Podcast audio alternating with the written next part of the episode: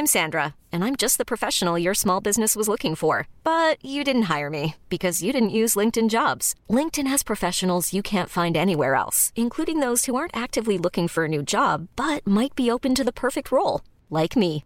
In a given month, over 70% of LinkedIn users don't visit other leading job sites. So if you're not looking on LinkedIn, you'll miss out on great candidates like Sandra. Start hiring professionals like a professional. Post your free job on linkedin.com/achieve today. Là, on sait pas, mais Russ, là, on dirait qu'il est au commissariat. Il manque juste, tu sais, les trucs sur le côté avec la taille. Il est contre un mur blanc.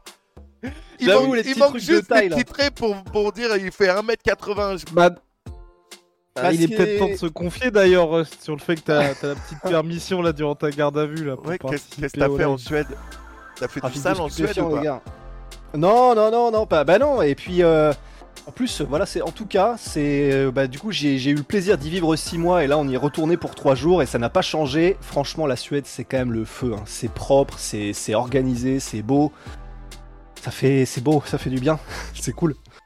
Donc voilà, non, donc la Suède cool, mais surtout effectivement de voir la Team All Stars, honnêtement ça faisait vraiment, bah ça faisait longtemps qu'on n'avait pas fait un voyage comme ça euh, à l'aventure euh, MMA euh, du coup avec Guillaume, et ça faisait vraiment plaisir, et bah la team c'est vraiment du solide, honnêtement, et là on n'est même pas dans le il faut le dire parce qu'on y a été, qu'ils nous ont bien traités, donc il faut dire des mots gentils, objectivement c'est vraiment très solide, ils ont 2-3 prospects dans les petites catégories qui arrivent qui sont vraiment très très chauds, et puis même la que ce soit, bah, il y avait Hamzat, on a croisé, il y avait tout le monde en fait. Il y avait Hamzat, il y avait Guram Kutateladze, Gustafsson.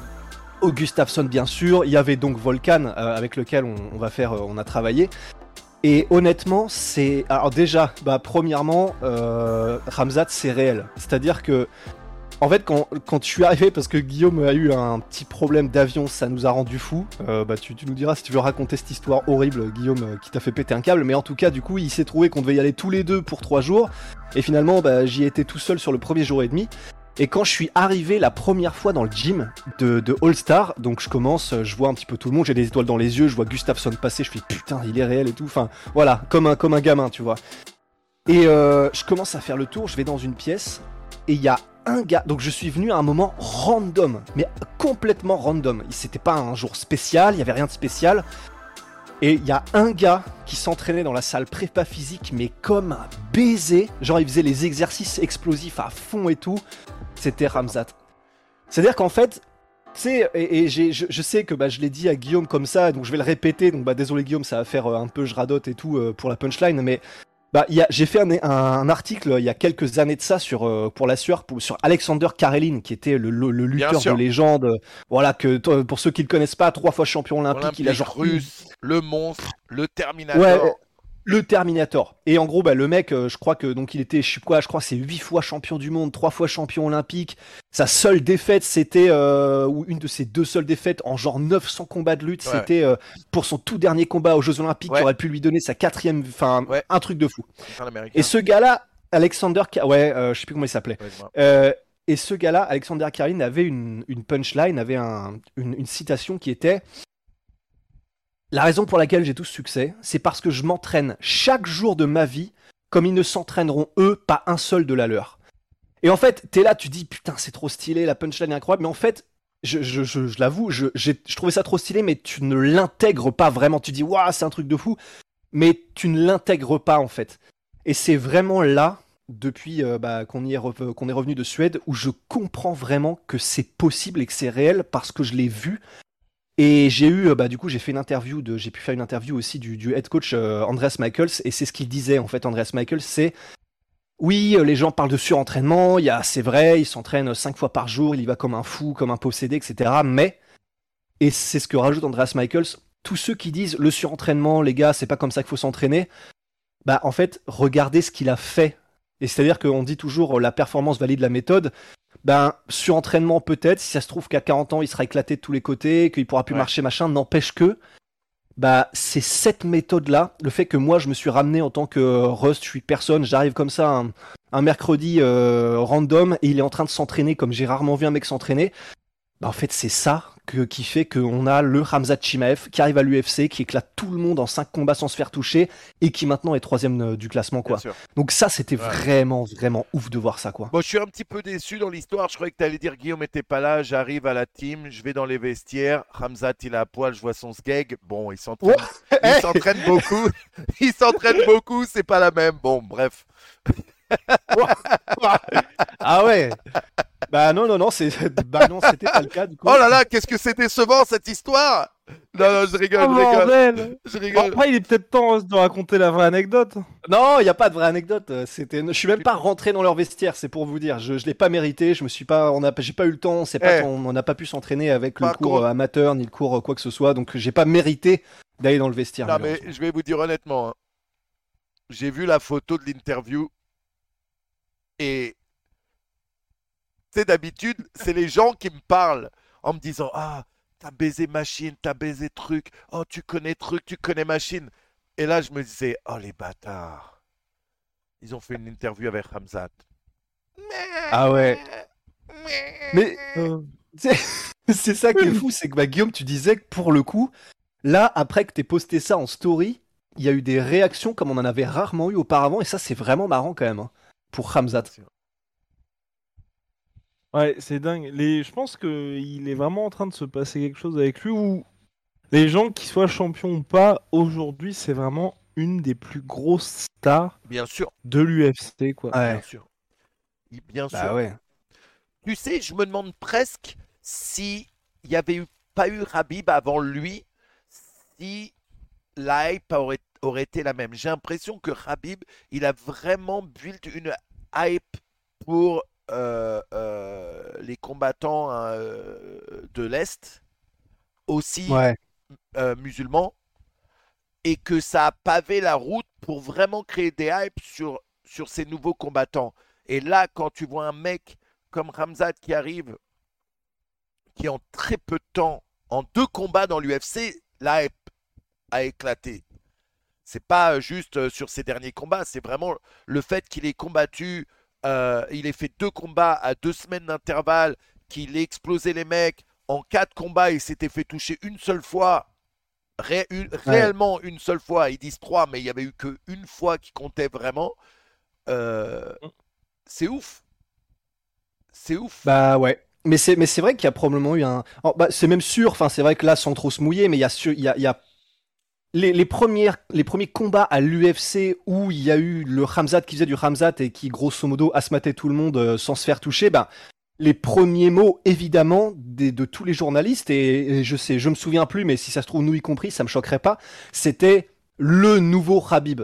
Bien Et sûr. donc c'est c'est vrai que ne serait-ce que par ça, il a probablement eu un énorme push médiatique. Et tant mieux, c'est vrai que ça c'est vraiment stylé qu'il y a eu un avant-après.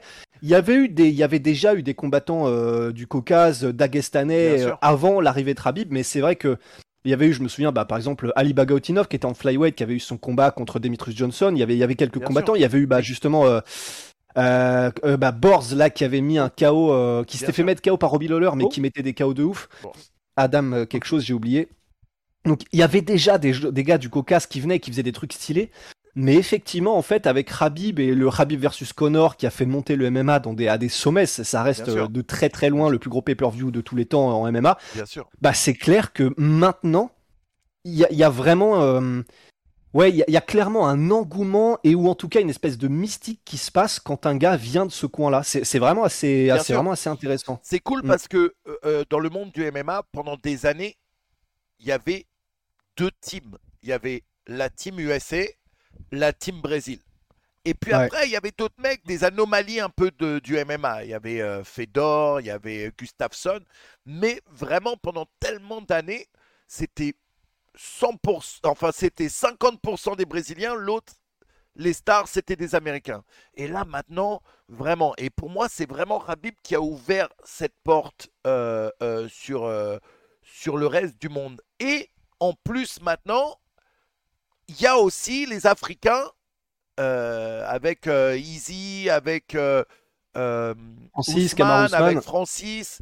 Là, il y en a d'autres qui arrivent et euh, c'est là qu'on voit qu'il y a une vraie explosion du MMA. C'est que ça, c'est vraiment intercontinental maintenant. Les Australiens aussi. en tout cas euh, l'Océanie. Et, et c'est là qu'on voit à quel point le MMA a explosé, c'est que c'est devenu mondial. Et plus juste Bah ouais. deux côtés qui s'affrontent vraiment. quoi. Mais c'est vrai que c'est c'est vrai que c'est intéressant. Je je j'étais en train de réfléchir pendant que t'en parlais de est-ce que euh, c'est effectivement Habib qui a ouvert cette porte MMA mondial autre disons que euh, continent américain. C'est assez intéressant. Je, je parce que tu sais comme on- il y a il y a eu pas mal de stars européennes majoritairement européennes avant Habib. Bien On sûr. pense à, on peut penser à Bisping, mais euh, je, je ouais. me ouais, il est devenu champion avant que. Khabib ne Bon, devienne champion, je il y avait Fedor, il y avait. Crocop. euh, 2007. Ouais, euh, vous- ouais, Tu vois, mais c'était presque les anomalies du, du MMA. c'est vrai. Tandis que maintenant, que ce soit à l'UFC ou autre, euh, effectivement, il y a vraiment une impression que de, à partir de l'Europe ou d'autres continents, effectivement, il y a les mêmes chances de devenir champion à l'UFC. Non, c'est vrai que c'est intéressant. J'avais pas, j'avais pas pensé à ça. Et l'Afrique, c'est assez intéressant aussi parce Bien que sûr. pour l'instant, euh, bah alors vous me dites si je me trompe, mais ce qui est vraiment marrant, c'est qu'il y a Cameroun, Nigeria qui sont des énormes pourvoyeurs de fighters de gros niveau, même à l'UFC. Bien sûr. Et pour l'instant, c'est vraiment eux les deux têtes de pont. C'est assez intéressant. Bien sûr. Faudrait voir pourquoi. Euh, faudrait voir pourquoi, mais c'est là, Bien tu sûr. vois, tous les combattants auxquels je pense, même champions et hors champions, il y a grosse majorité nigériane et sinon ce sont Bien des sûr. Camerounais. C'est vraiment intéressant. C'est intéressant de voir pourquoi c'est les infrastructures, si c'est, euh, mais c'est assez stylé. Non, Donc voilà. Et puis, euh, et puis sinon que dire euh, il faut absolument qu'on parle bah, de, de l'histoire Cédric Doumbé. Ah ben ouais, bah on a fait un et juste pour finir aussi petite Pardon, anecdote euh, avant de passer sur Cédric Doumbé sur euh, et je, je sais que je le dis à tout le monde depuis que je suis arrivé je, je saoule tout le monde avec ça mais en fait euh, c'est une anecdote combat Crocop contre Randleman. non Alors, écoutez, non les- celui-là celui-là je, vais vous saouler avec jusqu'à la fin de ma vie euh, jusqu'à la fin de ma vie. Non non c'est euh, bah, pour finir sur la Suède il y a un truc que je veux placer parce que pour tous les fans de Gustafsson s'il y en a et je pense qu'il y en a euh, de toute façon moi je, je le trouvais trop stylé avant d'arriver au All Stars tu sais, c'est vraiment génial parce qu'il y a des gens, tu les rencontres et t'es un peu déçu après avoir échangé ou les avoir connus Bien un sûr. peu plus, etc. Et bah Gustafsson, c'est l'inverse. Je le trouvais archi stylé, je le trouve encore plus stylé maintenant parce que pour avoir vu comment il est avec les gens, pour l'avoir vu s'entraîner, pour avoir euh, juste son charisme naturel, tout en restant, il est toujours calme, il est toujours ultra stoïque. C'est c'est vraiment, c'est euh, c'est c'est c'est comme un personnage de BD, tu vois. C'est un peu comme Clint Eastwood dans les films, mais en version en version viking. Ouais. Et il a des mains, les gars. Euh, bah les gars, je dis Guillaume, mais Guillaume, je t'ai déjà saoulé euh, des heures avec ça déjà. Enfin peut-être pas des mais heures. c'est une très bonne euh, histoire anecdote. bah, c'est en fait, il y a, y a des. Donc, j'ai un de, un, de, un, de, un de mes voisins qui est agriculteur et qui a des mains qui sont d'une dureté impressionnante. Donc, les mains, c'est des muscles. Donc, c'est-à-dire que si je fais ça, bon, bah voilà, ça, ça passe, c'est du muscle, tu vois, c'est un peu mou, un petit peu, tout ça, tu vois. Bon, bah, j'imagine que plus tu, plus tu, tu, tu utilises tes mains, plus elles sont musclées, plus machin. Bon, mon, mon voisin agriculteur, il a des mains qui sont particulièrement dures. Attends, je sais où je vais, Guillaume, mais tu sais aussi où je vais. Non, Euh, mais il a des mains qui sont- te dire où est-ce qu'il Non, non, non, non, je sais exactement où je vais. T'inquiète, Manu, je vais pas te perdre. Et je vais pas vous perdre, les gars. Mais euh, il a des mains particulièrement dures parce que, donc, euh, depuis qu'il a peut-être 15 piges, en gros, euh, il manipule des trucs en métal, des bouts de bois, des barrières. il, voilà, il fait les clôtures, des trucs. Bon, il a des mains, quand je lui serre, clairement, voilà, je, je, serre, je des mains qui sont particulièrement rigides, tu vois. Et bah, les gars, Gustafsson, je sais pas ce qu'il a fait de sa vie, mais c'est même plus. Donc, c'est même plus dur dans le sens, waouh, il y a du muscle, c'est du bois. C'est-à-dire que c'est c'est totalement dense. C'est, je n'avais jamais vu ça de ma vie. Alors, je sais, quand je lui ai serré la main, j'avais jamais ressenti un truc pareil de ma vie. Alors, apparemment, il fait beaucoup de chasse, il est beaucoup en- à l'extérieur, et en anglais, il parle de outdoorsman strength, donc la, force de celui qui est beaucoup en extérieur, qui fait beaucoup de, travail dans la nature, etc. Je sais pas si c'est ça ou pas, mais les gars, c'est la première fois de ma vie où je serre la main à un mec, je me fais, mais attends, qu'est-ce qui se passe en fait? C'est pas, c'est pas de la chair et de l'os, tu vois. Ah ouais. Donc voilà, Gustafsson, les gars, légendaire jusqu'au bout des doigts, quoi. C'est des mecs qui ont Oh. grandi euh, euh, aux entraînements Rocky Balboa, tu vois ce que je veux dire Courir Ouais, c'est ça, c'est sûrement ça. Soulever Ouais. des troncs d'arbres. euh, Ouais, ça peut être que ça, de toute façon. ça peut être que ça. ouais, Ça peut c'est être que clair. ça. Putain. Donc voilà, voilà pour l'anecdote. Je suis très jaloux, les gars, euh, Oh. de, de ce petit séjour que vous avez fait là-bas. J'avoue. Oh, oh, oh. Euh, Je, je- je suis jaloux. mais non, Manu. Mais de toute façon, tu peux. Mais aller non, qu'est-ce que t'as hein. fait toi? Qu'est-ce que t'as fait toi ces derniers Moi, moi, j'ai Ken Savannah Bond et j'ai Ken euh, une meuf qui s'appelle Connie Perignon. euh, tu sais, no big deal. euh, ben, et c'est quoi? Pour toucher les mains de Gustafsson, j'aurais annulé euh, baiser ces meufs-là. Ah bah tu m'étonnes. Mais c'est- Mais c'est une phrase qu'il faut pas sortir de son contexte. du Bien coup. sûr. Oui. Ça, complètement. complètement. Mais ouais, non, non, je comprends, je comprends. Bon bah voilà, bon bah on a tous profité de nos journées alors. Ouais. Bon, le Oui, cas, le cas Re- Cédric Doumbé. Et surtout, j'aimerais beaucoup parler du MMA euh, Grand Prix, qui a fait un très Ouais. bon event d'ailleurs. C'était un super event. Let's Et go. Avec le main event euh, qui a été un peu étrange en réalité. Parce que Ouais. Euh, Cédric Doumbé avait un adversaire, euh, je crois, que deux semaines avant le combat, ou même un peu moins, il se rend Une compte semaine. une, semaine, avant le ouais. combat, ils se rendent compte que l'adversaire euh, de Cédric avait un peu euh, fait de la merde avec son contrat, qu'il est allé non seulement combattre ailleurs alors qu'il n'avait pas le droit, mais en plus s'est pris un KO. Du, Ouais. du coup, il dégage le mec, il le remplace avec un bon client. Problème, le mec, et excusez-moi, je me rappelle pas des noms, du nom du mec, euh, mais c'est un bon. Euh, shit. C'est Patrick Speart, il y a eu, et ensuite il y a eu Title Shy, il me Oui. semble. C'était les deux derniers. Non, Ouais. non, non, il y a eu quelqu'un d'autre entre Bah, temps qui a il eu y a le eu Covid. celui qui a eu le Covid, ouais. Ah merde, ok. tu vois. Et donc finalement, il combat hier pour le main event euh, Title Shy, c'est ça le nom du mec? Title Shy. ouais. Exactement. Ouais. Euh, Le résultat a été euh, un petit peu ce qu'on attendait. Euh, Cédric domine. À la fin du deuxième round, le- son adversaire abandonne. Ouais, problème à l'œil. Euh, ouais. Le truc, c'est que Cédric, en, en interview, avait annoncé que s'il gagnait son combat, il signerait à l'UFC et qu'il y avait des chances qu'on le voit à l'UFC Paris. Maintenant, Mhm. Euh, je ne sais pas si vous avez plus d'infos, mais est-ce que bah, c'est à jour? Est-ce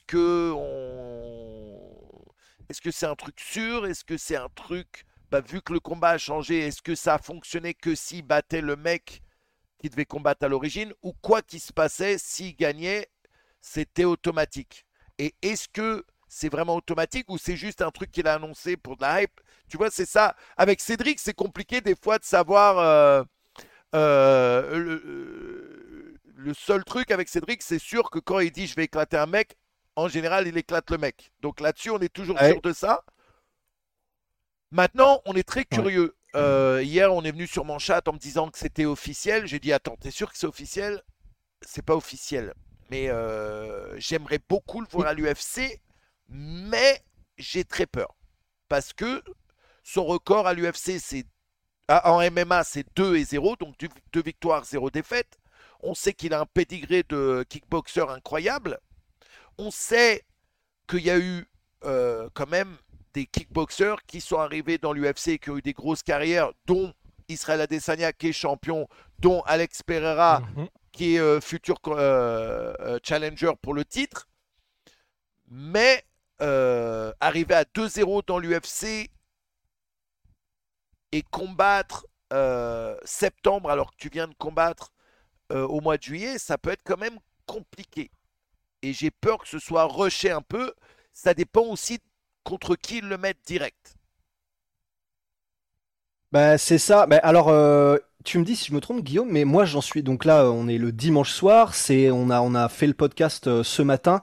Je sais pas s'il y a eu des nouvelles, mais moi j'en étais resté à la post-fight interview euh, sur The Goat MMA Boxing qui disait Ouais. que bah en gros il, rien n'était encore officiel ni signé. Oui. Je crois que c'était dans enfin en tout cas je, sais que je l'ai vu passer. après le combat, ouais. Ouais, voilà. Donc apparemment, en fait, c'est il, il- il en aurait envie. On n'est pas dans le, on n'est pas dans le secret des dieux. On ne sait pas euh, ce qui est fait ou pas fait, mais en tout cas, visiblement, ça n'est pas signé. C'est-à-dire que bah, Doumbé, en gros, disait euh, c'est ce qu'on vise. C'est voilà, c'est là où on va aller, mais rien n'est encore signé. Du coup, moi, c'est là que j'en suis resté. On va voir ce que, on va voir ce que ça donne. Après, euh, on en parlait dans le podcast tout à l'heure avec Guillaume. Ce qui, est un peu compliqué, c'est que pour Pereira, qui était un peu l'exception parce qu'il est arrivé, là il va arriver pour le titre après euh, seulement 4 combats à l'UFC, il n'avait pas une grosse expérience en MMA avant, mais bah en fait la grosse différence, c'est que c'était vraiment un alignement de planètes. C'est-à-dire que déjà, ils avaient un passif tous les deux, puisque Pereira a déjà battu par KO, donc Adesanya, le champion UFC. En plus de ça, c'est une catégorie où bah, le champion n'est pas un lutteur, donc euh, tu peux arranger un peu un combat vers le titre. Euh, il y a beaucoup moins de lutteurs, en tout cas dans la catégorie welterweight, dans les plus hauts paliers.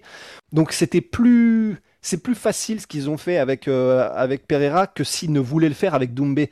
Et c'est là où c'est chaud, c'est que ben là, c'est pas c'est pas de la faute de Cédric Doumbé. Il a il a de toute façon il aurait affronté un gars qui était pour un, un, gars qui est un adversaire entre guillemets normal pour un deuxième combat de MMA, c'est-à-dire que même je crois que l'adversaire initial était à 2-2 ou un truc comme ça. Bien sûr. Mais c'est pour ça aussi que même s'il n'y est pour rien, c'est comme ça que les carrières se font à MMA. On pourrait, on pourrait faire l'argument qu'il aurait pu aller plus vite en termes de matchmaking parce qu'il est champion de kickboxing et c'est un génie des sports de combat.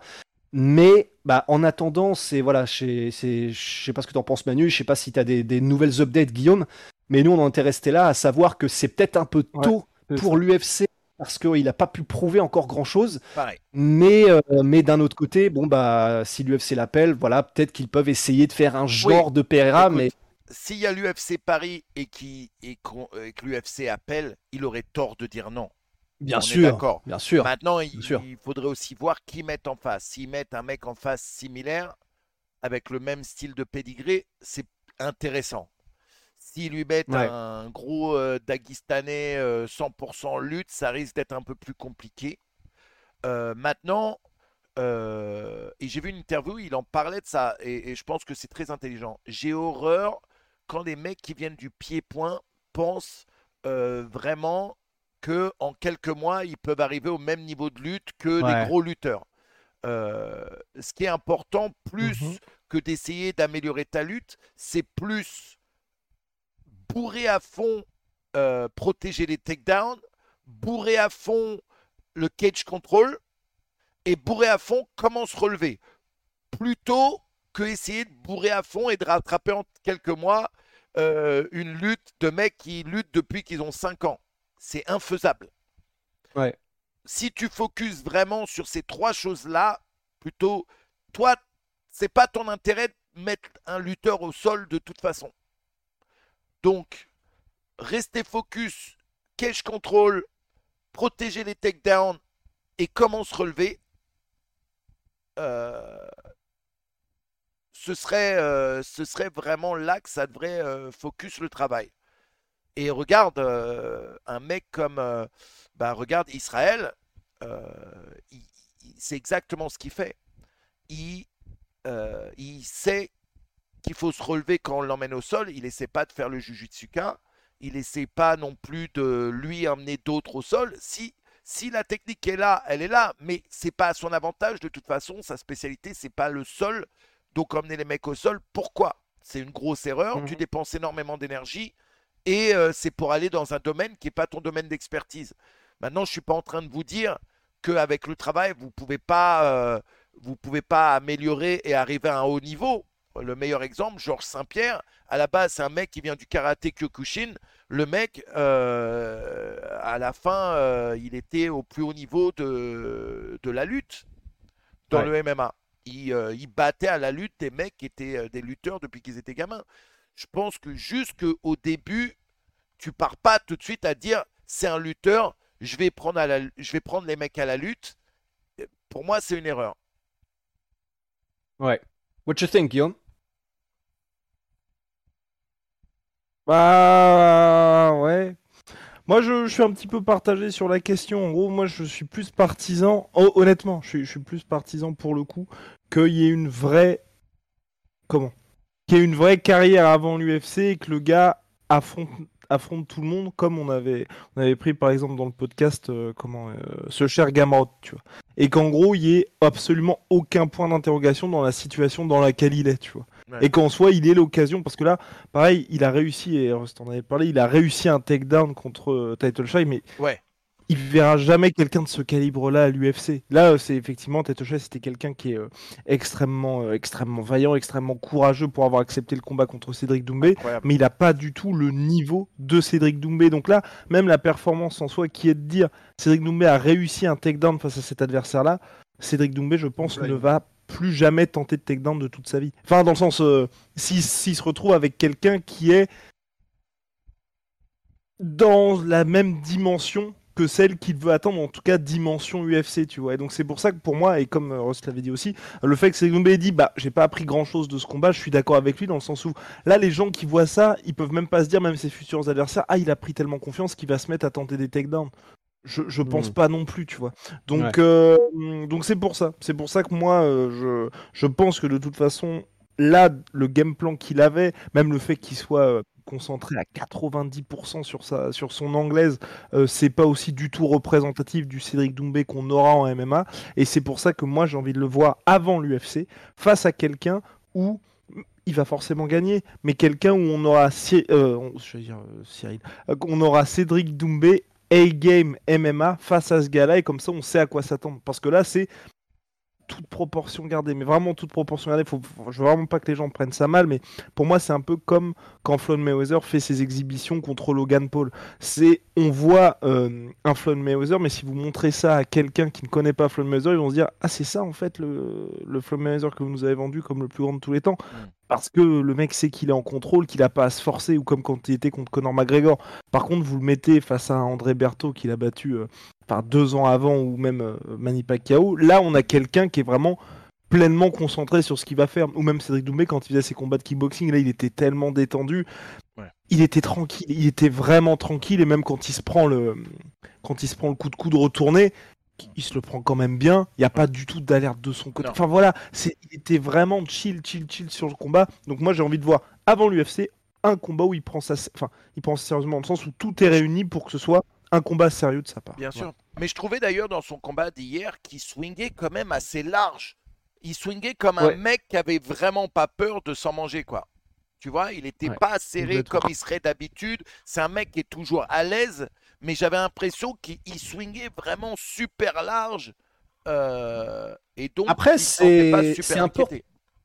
Après, c'est un peu représentatif de, de, ses derniers combats, même en kickboxing, en vrai, hein, parce ah. que il a eu plusieurs, il a eu plusieurs phases en kickboxing et il a eu une phase ultra crisp où tout était euh, vraiment, enfin, du point A au point B sans faire de détour, très e, extrêmement technique et tout ça.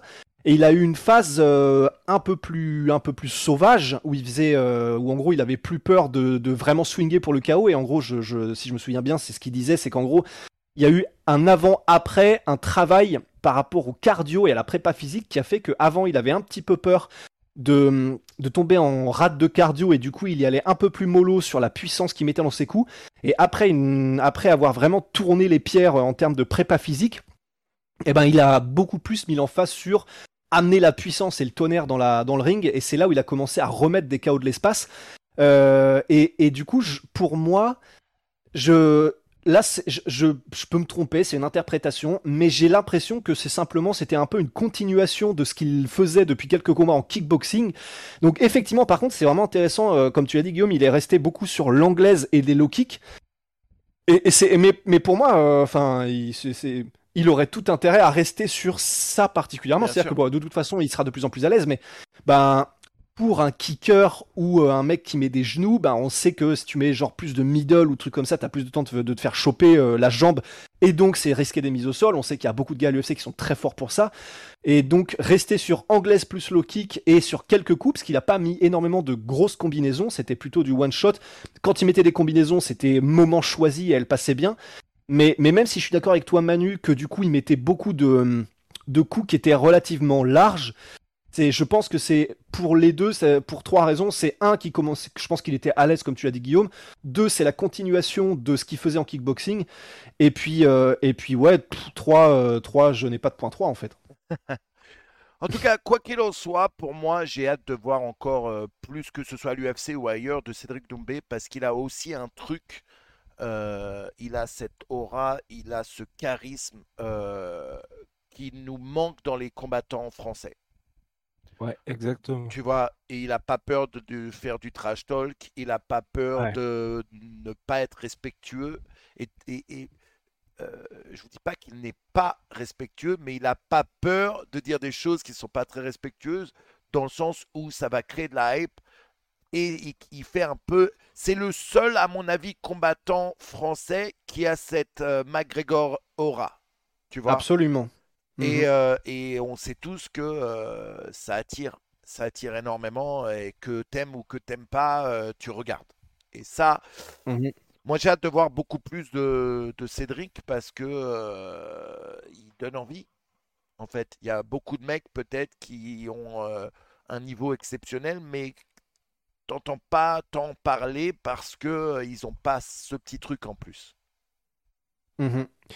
Bah, c'est vrai que, ouais, je je pense que, je sais pas si t'es d'accord, hein, Guillaume, mais c'est clair qu'un combattant comme ça, donc c'est vrai, en tout cas dans le roster français, qui parle beaucoup, mais qui est capable de vraiment bien punchliner, c'est-à-dire que tu sens qu'il a ça dans le sang, la tchatch, Ouais. le fait de punchliner, etc.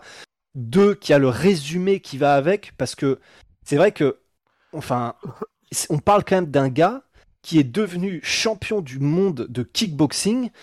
Et il a, il a des, des proches qui l'accompagnent. Euh, il a notamment quelqu'un de, de, de, de proche de lui, je crois, qui lui, en gros, qui est le gars qui lui tient les pattes d'ours et euh, qui, qui est, euh, je crois, toujours avec lui, il me semble. Mais sinon, à part ça, ce qu'il disait chez Joe Rogan, c'est que grosso modo, il est autodidacte en fait. Donc, c'est-à-dire qu'on a un gars qui est autodidacte et qui, lorsqu'il s'apprend tout seul les sports de combat, il devient champion du monde de kickboxing, qui fait sa transition vers le MMA. Donc, déjà, rien que là, il y a énormément de choses qui font saliver. quoi. C'est un profil qu'on n'a encore jamais vu dans le MMA français. Déjà, on l'avait pas forcément vu dans, le, dans, le, dans les sports de combat en général français, mais encore du coup encore moins dans le MMA français. Donc effectivement, c'est cool. C'est bah, le seul problème pour Cédric Doumbé, c'est que bah, il arrive au moment où euh, le top 5 euh, à l'UFC, c'est que des énormes lutteurs ou presque. Donc euh, Ouais. c'est là où c'est compliqué, quoi. Que toi, euh, Manu, t'aurais un adversaire en tête pour lui pour ses débuts? Ouah, je sais pas, mec. Euh, Tu lui mets un top 15 direct? Non. Non, Ouais. non, non. tu peux- euh, c'est dur de commencer direct top 15. Euh, un petit combat. Un, ah, je sais pas. Je sais pas qui je mettrais. Vous voyez qui, vous, en face pour un premier combat? J'aimerais, un, j'aimerais s'il rentre dans l'UFC, que ce soit un combattant similaire, avec un pédigré similaire, pour justement, tu vois, il y en a un des deux qui rentre et on sait tout de suite lequel risque d'avoir une meilleure euh, Ouais. direction, quoi. Bah, typiquement, euh, là, c'est trop tard parce qu'il est numéro 2 ou 3 mondial, mais il y a quelques années de ça, un gars comme Leon Edwards, pour moi, ça aurait été parfait. Ouais. Parce que un Leon Edwards d'il y a quelques années, c'est un gars qui a un striking qui est juste, mais à, à- à se taper le cul par terre tellement c'est magnifique, mais qui est aussi complet. Et on l'a dit, euh, il a, il a mis au sol Nate Diaz, il s'est même retrouvé dans son dos, il a résisté sans problème à, aux attaques de, euh, au sol de, comment s'appelle-t-il, le prodige islandais du sol, euh, Gustar, euh, Gunnar Nelson. Il a donc gros pédigré, il peut faire de la lutte offensive comme défensive. Au sol, euh, il est très bon. Donc pour moi, un gars comme, un- comme Edward, ça aurait été parfait. Parce que même si c'est pas la spécialité du gars, le sol et la lutte, il est quand même largement euh, efficient là-dedans pour être dangereux. Et donc pour un gars comme Doumbé, je pense que ça aurait été intéressant.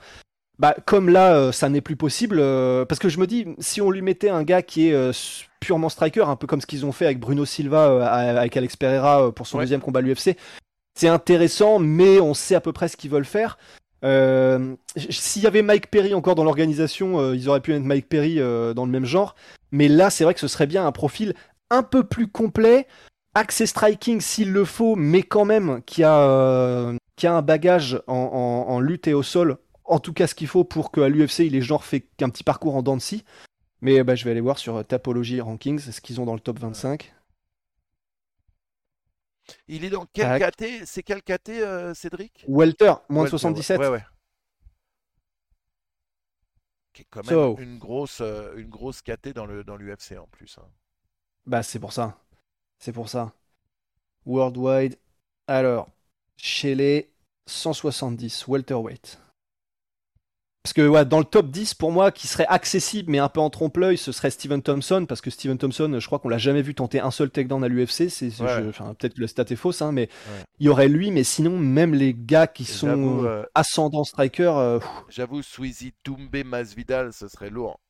Ce serait serait lourd, lourd mais de pour ouf. l'instant, faut pas qu'on parle des, des top performers. Masvidal. Masvidal, en vrai, mais t'imagines Masvidal n'a rien à gagner euh, pour, à- en Ouais, prenant, non, un- en pour- prenant c'est ce pour Pour combat. l'instant, non. En prenant ce Mais ça Non. peut aller vite, par contre. Ça peut Ouais, aller vite. ça peut aller peut aller vite. très très vite. En tout cas, Mais effectivement, tu, ouais, pas- vas-y, Ouais. vas-y, vas-y, vas-y. Euh, bah, ju- juste en très très vite, mais du coup, tu citais ce matin dans le podcast Guillaume euh, Michel Pereira. À la limite, c'est celui qui serait le plus indiqué. Oh, ce serait tellement fun. Mais oui. Bah, en Oh plus, là. le combat serait trop marrant. Mais c'est ça le truc, c'est que je pense, en fait, et puis aussi, c'est ça. Pour moi, tout dépend aussi de à quel moment Cédric va signer à l'UFC. S'il signe aujourd'hui, clairement, euh, ces trois premiers combats, faut pas s'attendre à des foudres de gars. Ils vont tranquillement lui mettre des gars euh, Ouais, ouais. pour nourrir ses highlights. Si par contre, il signe dans un an, deux ans, là, direct, à mon avis, dès qu'il arrive, ils vont lui filer un Bien mec sûr. un peu stylé. Ouais, Doumbé Fialo, ce serait pas mal. Fialo, il a besoin de gagner parce que je crois qu'il est Ah. 2 et 2 dans l'UFC. Ouais, Euh, mais pff, Donc c'est un combat qui serait intéressant. euh, Ouais. Ouais. Sinon, euh, à la limite, ben, j'aurais bien vu un gars comme. euh, Encore une fois, c'est trop tôt, pas tout de suite, mais genre s'il gagne ses premiers combats à l'UFC, un mec comme Muslim Salikov, euh, je sais pas si vous vous rappelez de qui c'est, c'est euh, le King Ouais. of Standa. Donc c'est un gars qui est euh, qui avait clairement. Eliseo Santos. Dos Santos. Ah, j'ai ah bah je me souvenais même pas de ça, tu vois. Bah là il affronte Li Jingyang, mais honnêtement ce gars-là, donc il vient du Sanda, donc c'est euh, beaucoup de striking, mais aussi des projections sans avoir à suivre au sol. Il est donc bon en lutte, mais c'est pas ce qu'il préfère faire. C'est pas forcément celui qui est le meilleur au sol. Donc pour moi ce serait vraiment un, ce serait un bon match-up parce que Debout, il y aurait des feux d'artifice. En plus, on sait que ça vient du sanda, donc généralement euh, les coups de pied, les coups de pied circulaires, retournés, etc. Ouais. C'est la fête du slip et ça c'est génial. En plus de ça, bah, du coup, il y aurait des projections, des tentatives de projection, en tout cas de la part de Muslim Salikov, mais sans avoir non plus nécessairement l'expertise du maintien au sol, comme c'est le cas pour euh, les, les, là, en gros le style d'Agestan ou etc. Donc euh, honnêtement, un- pour moi, un, un gars comme Muslim Salikov, ça pourrait être pas mal aussi. Et sinon, Cool. euh, ouais, André Ça Fiallo, fait un combat spectaculaire. ouais. Hâte de voir. Cédric euh, combattre encore, en tout cas. Ouais, ouais. Ouais, mais oui. J'aimerais parler. Oui, mais Oh, vas-y, pardon, Vas-y, vas-y. Non, non, j'allais passer à autre chose, mais vas-y, si t'as encore un. Ah, ce que je voulais juste dire pour Cédric, moi, c'est juste. euh, c'est. Oui, évidemment, oui, tous les jours à l'UFC, mais au regard de ses ambitions, je veux pas que ce soit trop précipité. ouais. Et qu'en gros, quand il arrive, il dégomme tout le monde. Et voilà. Et quitte à. Enfin, voilà. Faut... Même si c'est complètement différent, mais il y a un exemple là récemment qui s'appelle Michael Chandler. Le gars, il est arrivé Ouais. à l'UFC à 34 piges. Tout le monde se disait que c'était trop tard pour lui. Le gars, il est en train de faire une. Il est peut-être à 2-2 aujourd'hui, mais il fait peut-être le run le plus dingue de l'histoire de l'UFC. Il est en train de prendre des, des centaines de milliers de dollars parce que victoire ou défaite, c'est spectaculaire. Et je pense qu'il est arrivé au meilleur moment pour lui. Donc, euh, voilà. Mais c'est aussi parce que il a dominé pendant un moment le Bellator, il a eu des combats exceptionnels. Win or, win or lose, tu sais que c'est un combat exceptionnel. Euh, Ouais. Mhm. Donc, ouais. C'est un, co- un- un parcours a- assez différent, mais ouais, c'est intéressant. Et c'est, moi, je suis d'accord. Je pense, j'aimerais que Cédric prenne plus de level up dans d'autres, euh, dans d'autres euh, euh, euh, ligues et après arrive à l'UFC au, au bon moment, quoi. Un truc qui serait Ouais. ouf, et euh, j'ai vu ça sur mon chat. Imagine une conférence de presse McGregor Doumbé. Ouais, mais ce serait ouf. hein. Oh, Ah, trop oh, Franchement, mais en plus, ce qui est vraiment intéressant, c'est que là, je sais pas pour vous deux, mais fait pour vous tous d'ailleurs, mais moi dans ma tête, c'est c'est vraiment marrant, c'est cool, tu vois, parce que c'est comme un peu une friandise qu'on sait qu'on va avoir, mais qu'on n'a pas encore, parce que là, dans ma tête, j'ai du mal à me dire Cédric Doumbé, donc qu'on a vu au Glory, qu'on a vu machin, va être à l'UFC avec tous les autres gars qu'on connaît, les Masvidal, et dans le même bain en fait. Bien sûr. J'ai du, mon cerveau a du mal à me dire ça va arriver. C'est très étrange, mais c'est cool. Hein. Pas pour vous, mais euh, Ah, super cool. Euh, vraiment, super, super cool. Ce, je kiffe. J'aimerais Grave. qu'on parle.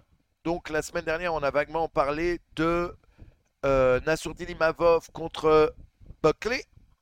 Mais Ah. là, Ouais. Il paraît que c'est officiel, tiens, tiens, tiens. non seulement c'est Tiens, tiens, officiel, mais aussi à la surprise de tout le monde, Nassourdine quitte Trash Talk. En retour, sir. en retour. En retour, bien sûr, mais même en retour, c'est. Et le retour Ouais.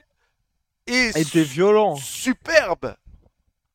Que- 0 à 100 Ah ouais, d'une force. parce que Buckley qui dit comment on dit en français, euh, en gros je vais t'éclater, et Nassourdine I'm a qui, ass. et, ouais, et qui dit comment on dit en anglais, ferme ta gueule en gros, c'est ça? Ferme ta grande gueule. Ferme ta grande gueule. Ouais. On parlera euh, le 3 On en reparle le 3 On en septembre. parle. Voilà, c'est ça, exactement. Quelle surprise. Je me suis dit, let's go C'est ça qu'on veut En fait, exactement. Mais c'est parfait. C'est vraiment parfait parce que honnêtement, ce qui est vraiment génial, c'est que bah il est, il est jeune encore Nassourdine. Il, il a, je crois qu'il a encore 26 ans et du coup c'est vraiment génial de voir que et, et ça fait longtemps qu'il le dit. Hein, il s'en cache pas. Il, il est, et depuis longtemps il est en mode. J'ai pas envie d'être celui qui lance les hostilités, mais je veux quand même prouver que si jamais on me cherche, on me trouve.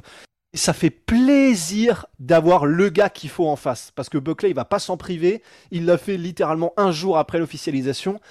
Et honnêtement, alors bah euh, il y, a, il y a des main events et il y a les people's main event. Euh, Cyril Gann est le main event et on s'en réjouit, ça va être génial.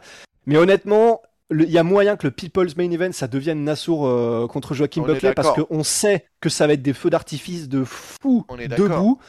Y- Ça va peut-être aller au sol, mais on, s- enfin. Ça m'étonnerait que ce soit des gars qui fassent du entre guillemets du lay and pray, c'est-à-dire qu'ils arrivent et ils Ah neutralisent et il se passe pas grand-chose. Donc, si en plus d'avoir un combat qui est quasiment assuré d'être spectaculaire, il y a un, un build-up, une construction de combat où les deux sont archi chauds jusqu'au moment du stare down où les mecs restent archi chauds, les gars, on va, on va, on va, se- on va, on va se pisser dans l'œil. hein. Désolé d'être vulgaire, mais Wow Wow, calme-toi. Vraiment. oui, bon. Mais vous avez voué ce que je veux dire. Je Non, pense que mais vous avez carrément. la réponse. Ça va être- Non, mais on a, incroyable. on a trop hâte. Et, euh, et euh, moi, ce, qui est- ce que je trouve vraiment cool, c'est le premier UFC en France, les gars. Premier UFC. C'est pas un pay-per-view, c'est un fight card. Mais l'event commence vraiment à res- ressembler à un une carte de pay-per-view en réalité.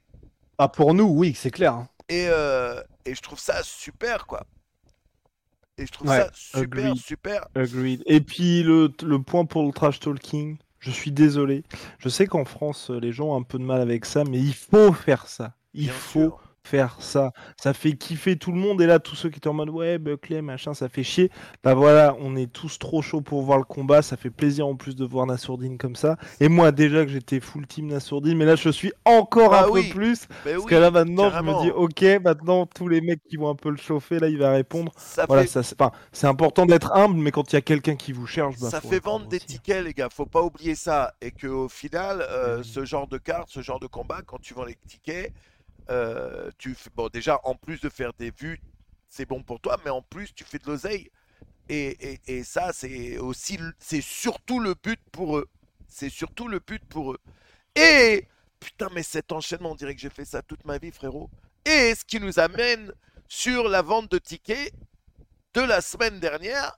Et j'ai vu que vous avez fait une vidéo dessus qui est quand même assez catastrophique pour un Le événement, pay-per-view, ouais, complètement. Une carte euh, qui était censée être la carte de l'année, la Fight Week. Deux, euh, deux combats pour le titre, une grosse carte, des gros combats, et qui ne fait que 400 000 pay-per-view ventes. Bah ouais. Je suis, je suis bien d'accord avec vous, monsieur. On était choqués. Bah en fait, on est non, pas vraiment. En fait, on n'était pas vraiment choqués dans le sens où de- depuis le début de l'année, c'est on, on dit depuis un bout de temps déjà, effectivement, mais on n'est pas les seuls. hein, c'est c'est juste une constatation qu'il n'y a plus là tout de suite de grosses stars qui vendent à leur nom seul des pay-per-view et des centaines de milliers euh, à l'UFC, ou en tout cas plus de 500 000 à coup sûr.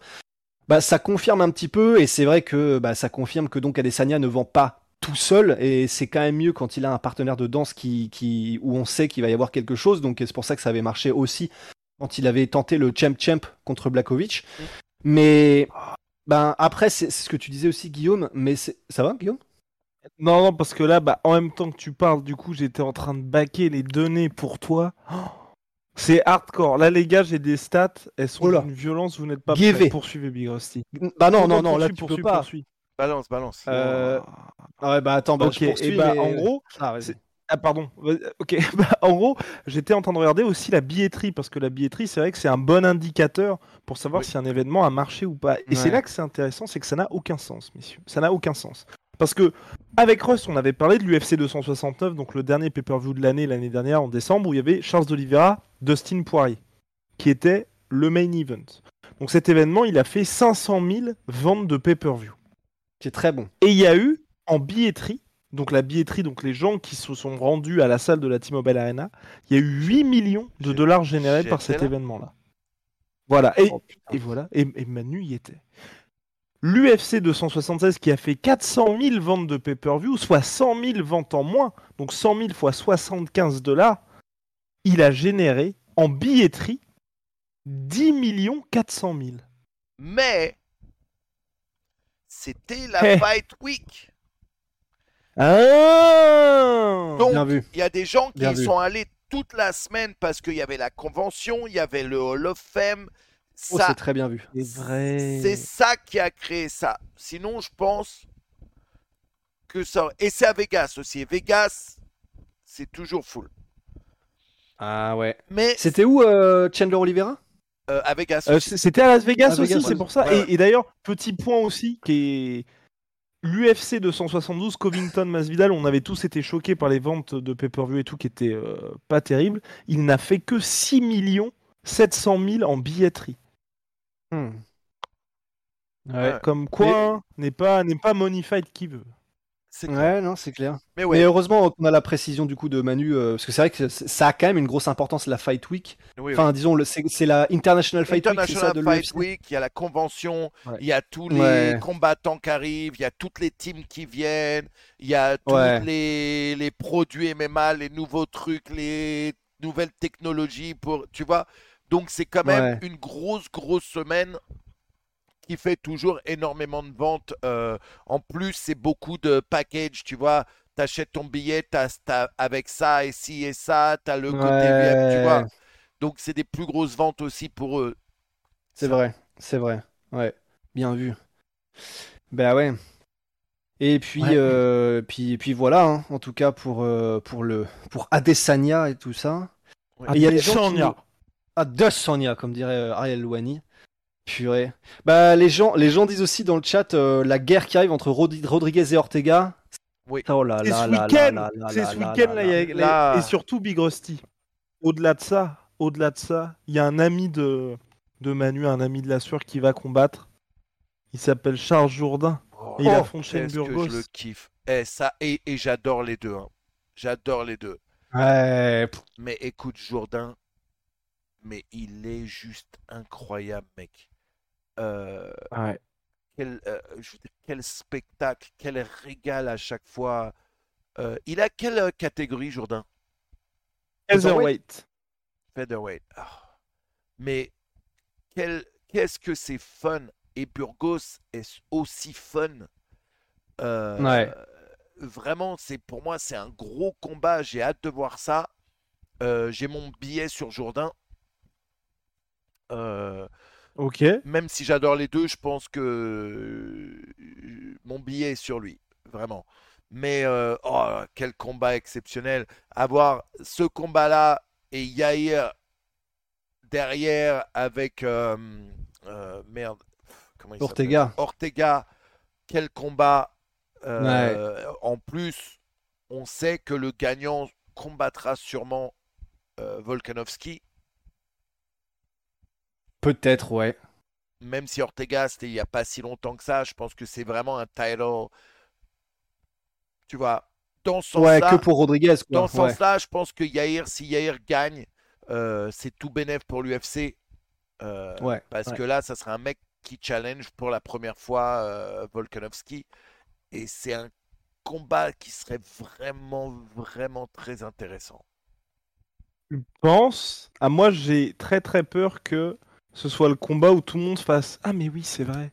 C'est vrai qu'il lutte aussi Volkanovski en fait. Ouais. Ouais, putain, de ouf. j'ai En très très peur de ça. Et alors, ce, c'est- ce serait injuste de lui faire ce procès-là parce que c'est peut-être ce qui a fait changer un petit peu la carrière de, de, de Rodriguez et Si, ça se c'est trouve maintenant. C'est très juste. Mais très euh, il s'est passé un, un jour froid de je ne sais plus quel mois où À Dallas. À dans Dallas, Texas. au Texas, où ce, ce- ce jeune lion qui était euh, Rodriguez a été challengé, ce 200. vieux renard qui est euh, Frankie Edgar, tiens ça rime en plus, et il s'est fait shut down, il s'est fait éteindre en lutte, mais d'une force. Ouais. Et là vraiment, c'est devenu un cas d'école en fait, c'est devenu un cas d'école de ah oui merde, en fait ça marche pas toujours euh, la marche de l'histoire où le jeune prodige prend son appui sur un vieux vétéran, en fait ça marche pas toujours et parfois c'est le vieux vétéran qui éclate le jeune en fait.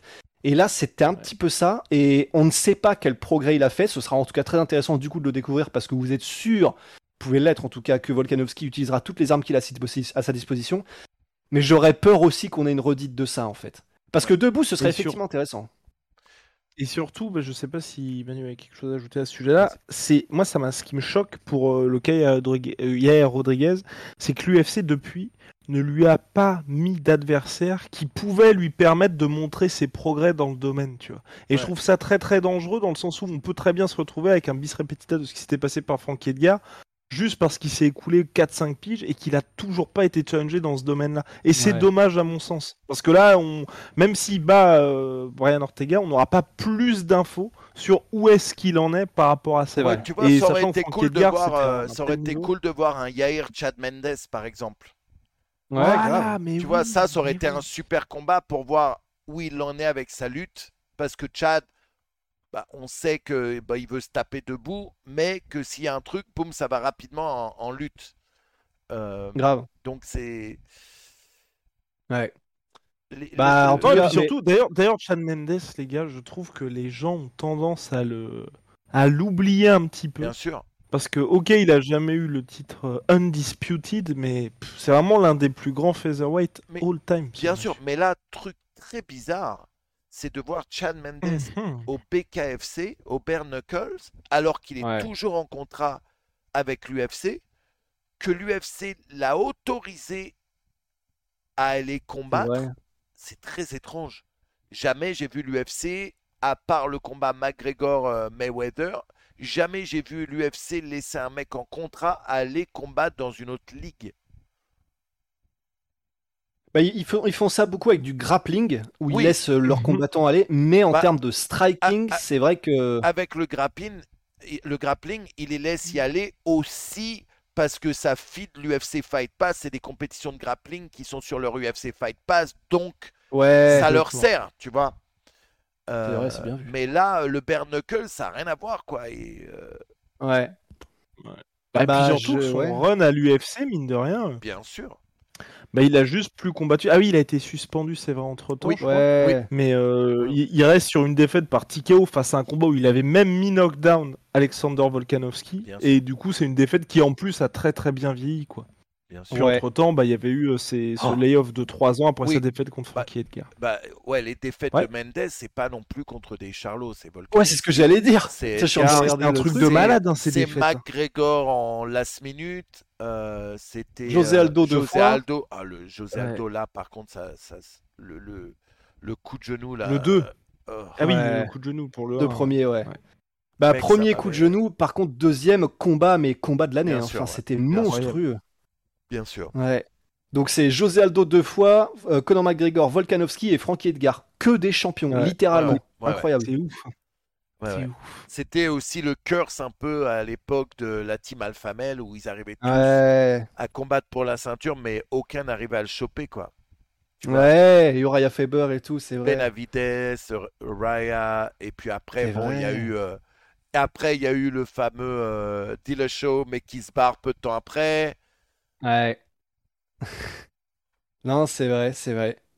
En tout cas, il a, bah oui, son premier combat au bare knuckle, donc en février 2022, euh, Ouais, KO au eh, quatrième round. Non, non, mais mais, après, c'est des. attention, hein, euh, les trois rounds, il a puni l'autre mec. hein. Ouais, oui, oui, c'était monstrueux. Le Oui, mouvement, euh, c'est- Ouais, c'était dur. ouais, ouais. C'était dur. Est-ce qu'on parle de l'UFC Fight Night d'hier soir? Let's go! Bah ouais, Fiziev quoi, Fiziev, euh, Fiziev terrifiant. Mais euh, bah après, euh, respect parce que c'était. Déjà, c'était un très beau combat, très Ouais. technique. Et, et ce qui, et ce qui est vraiment stylé, ce que j'ai beaucoup apprécié, c'est que Rafael dos Anjos a fait vraiment tout ce qu'il pouvait pour gagner. Et, vraiment, il a mis tout en place. C'est-à-dire que, ben, évidemment, le but contre Rafael Fiziev, c'est pas de striker que avec, enfin, c'est pas que de striker avec Rafael Fiziev parce que sinon, c'est un boulevard de la mort. Mais par contre, il a vraiment, euh, enfin, tout ce qu'on espérait qu'il fasse, il l'a tenté, c'est-à-dire d'essayer de ralentir Fiziev en le collant au clinch contre la cage, en lui mettant beaucoup de, en le faisant travailler en termes de lactique, en le faisant, euh, en essayant de lui ruiner un peu les jambes avec des low kicks, en le faisant travailler en lutte pour essayer de, c'est ça, de le rendre un petit peu moins efficace mécaniquement d'abord debout, et, c'est pour ça que j'ai vraiment j'ai kiffé, même si ça me fait ça, ça m'ennuie parce que c'est Rafael dos Anjos c'est qu'on le kiffe tellement, c'est tellement un gladiateur. D'ailleurs, il a confirmé une nouvelle fois la malédiction de celui qui parle du titre avant de combattre parce qu'il était en mode euh, moi je suis je suis le pire cauchemar de Oliveira etc. Bon bah la, la fameuse malédiction est retombée sur lui. Mais sinon à part ça c'était vraiment cool parce que c'était un combat où les deux ont fait tout ce qu'ils étaient censés faire pour gagner, et c'est simplement que le meilleur a réussi à gagner. Et d'ailleurs, énorme kudos, à, énorme bravo à Fiziev, parce que c'est même au cinquième round, après avoir subi la lutte, après avoir subi euh, les échanges en grappling, etc. Ouais, parce qu'il baissait un petit peu, hein, mine de rien. Ouais, il baissait un peu en régime, et pourtant, mais en plus, c'est un magnifique enchaînement. Alors, il me semble que c'est step in knee, enfin, coup, de genou en avançant, euh, et ensuite droite, direct du droit, et il me semble microchet mi-direct du gauche qui tombe, tout ça en avançant et sur plusieurs pas. Je sais plus s'il shift ou pas, mais vraiment l'enchaînement est trop beau. de toute façon, Oh, c'était magnifique. Mais, mais honnêtement, c'est ça qui est bien. C'est il y a vraiment, il y a certains combattants. Vous pouvez les regarder en étant. C'est comme des vitrines pour le, leur discipline de prédilection. Il y en a, euh, bah, par exemple, vous regardez euh, Taroukian contre euh, Gamrod. Bon, vous, vous, êtes sûr que là, vous allez avoir une vitrine en termes de transition et de lutte dans les MMA, de grappling. Ils, sont très bons aussi debout, mais c'est vraiment c'est ça qui en met plein les yeux en plus. Quand vous regardez des gars comme euh, Léon Edwards, Fiziev ou euh, à l'époque euh, Overeem en, poids lourd, bah vous avez des vitrines de ce qui peut être ou Adesanya bien sûr, je l'oublie, je sais pas pourquoi, de ce qui se fait de mieux en striking. Bah Fiziev c'est un petit peu ça, il met des combinaisons qui sont mais somptueuses. Dans la même combinaison, il fait des combinaisons à 3-4 coups, ce qui est très rare en MMA où il varie les niveaux, il varie les angles, il varie les armes. Et vraiment, c'est tellement plaisant parce qu'en plus, il fait mal. Il a la volonté de nuire et ça se voit, les impacts, c'était vraiment pas les mêmes entre ceux de, de RDA et ceux de Fiziev. Donc vraiment, euh, beau combat, bravo à Fiziev, impressionnant quoi. Ouais, j'ai trouvé le combat super euh, divertissant, de l'action non-stop. D'ailleurs, ils ont gagné euh, le Fight of the Night. Ouais, Fight of the Night. Euh, Cinquième bonus pour lui. Je vous avoue que au ah, tout début, lorsque le chaos arrive, lorsqu'il suit, je dis mais je comprends pas pourquoi le, le, le, pourquoi l'arbitre arrête tout de suite, laisse-le essayer de s'en sortir un peu. En revoyant quelques replays, je me suis dit, ah non, il a bien fait. Mais au début, j'étais vraiment en mode mais non, putain, laisse-le essayer de et tu regardes une deuxième fois, tu mm. dis bon, euh, ah, tu regardes une troisième fois, tu dis ouais, ouais, quand même, il était. Et au bout d'un moment, tu dis non, non, non, mais il a eu raison. Tu vois, il y a un angle où tu vois que ses yeux sont un peu euh, ailleurs, quoi. Donc, euh, un bon stoppage. une carte qui a été quand même assez bonne aussi. je... Ouais, il y a eu des petits combats sympas. Hein. Boralo Petrosian, ça n'a pas été le combat que j'attendais en fait. Euh, je m'attendais à vraiment un truc beaucoup plus fun. Euh, et en fait, ouais, ça n'a pas été. J'ai trouvé que Petrosian, il a, il a pas performé hier comme il performe d'habitude. Bah, sa, sa takedown défense, j'ai pas compris. C'était vraiment. Soit effectivement, c'était c'est des timings incroyables de Caio Borriello, mais, mais j'ai pas eu l'impression qu'il y avait particulièrement de setup ou de timing. Et pourtant, il mettait des takedowns, mais comme dans du beurre à Petrosian et j'ai pas trop compris effectivement cette facilité. et au sol, bah, c'était un peu des. Ouais, voilà, il a fait du Boralio, Caio Boralio qui est. Ah, je crois qu'il est assez jeune, je crois, il a 27 ou 28, et qui est un bon prospect en middleweight. Mais ouais, non, c'était pas ouf. Par contre, Saïd Nurmagomedov, du coup, tu t'as pu voir un petit peu? Quel combat Déjà, euh, Douglas Silva de Andrade, le mec je l'ai trouvé exceptionnel. Il était solide, il a combattu dur, il a vraiment, le mec, il a vraiment donné un, vrai combat à Saïd Nurmagomedov qui jusqu'à maintenant euh, paraissait tout le temps tellement dominant et spectaculaire. Et euh, là, ça a été un vrai combat. Saïd gagne.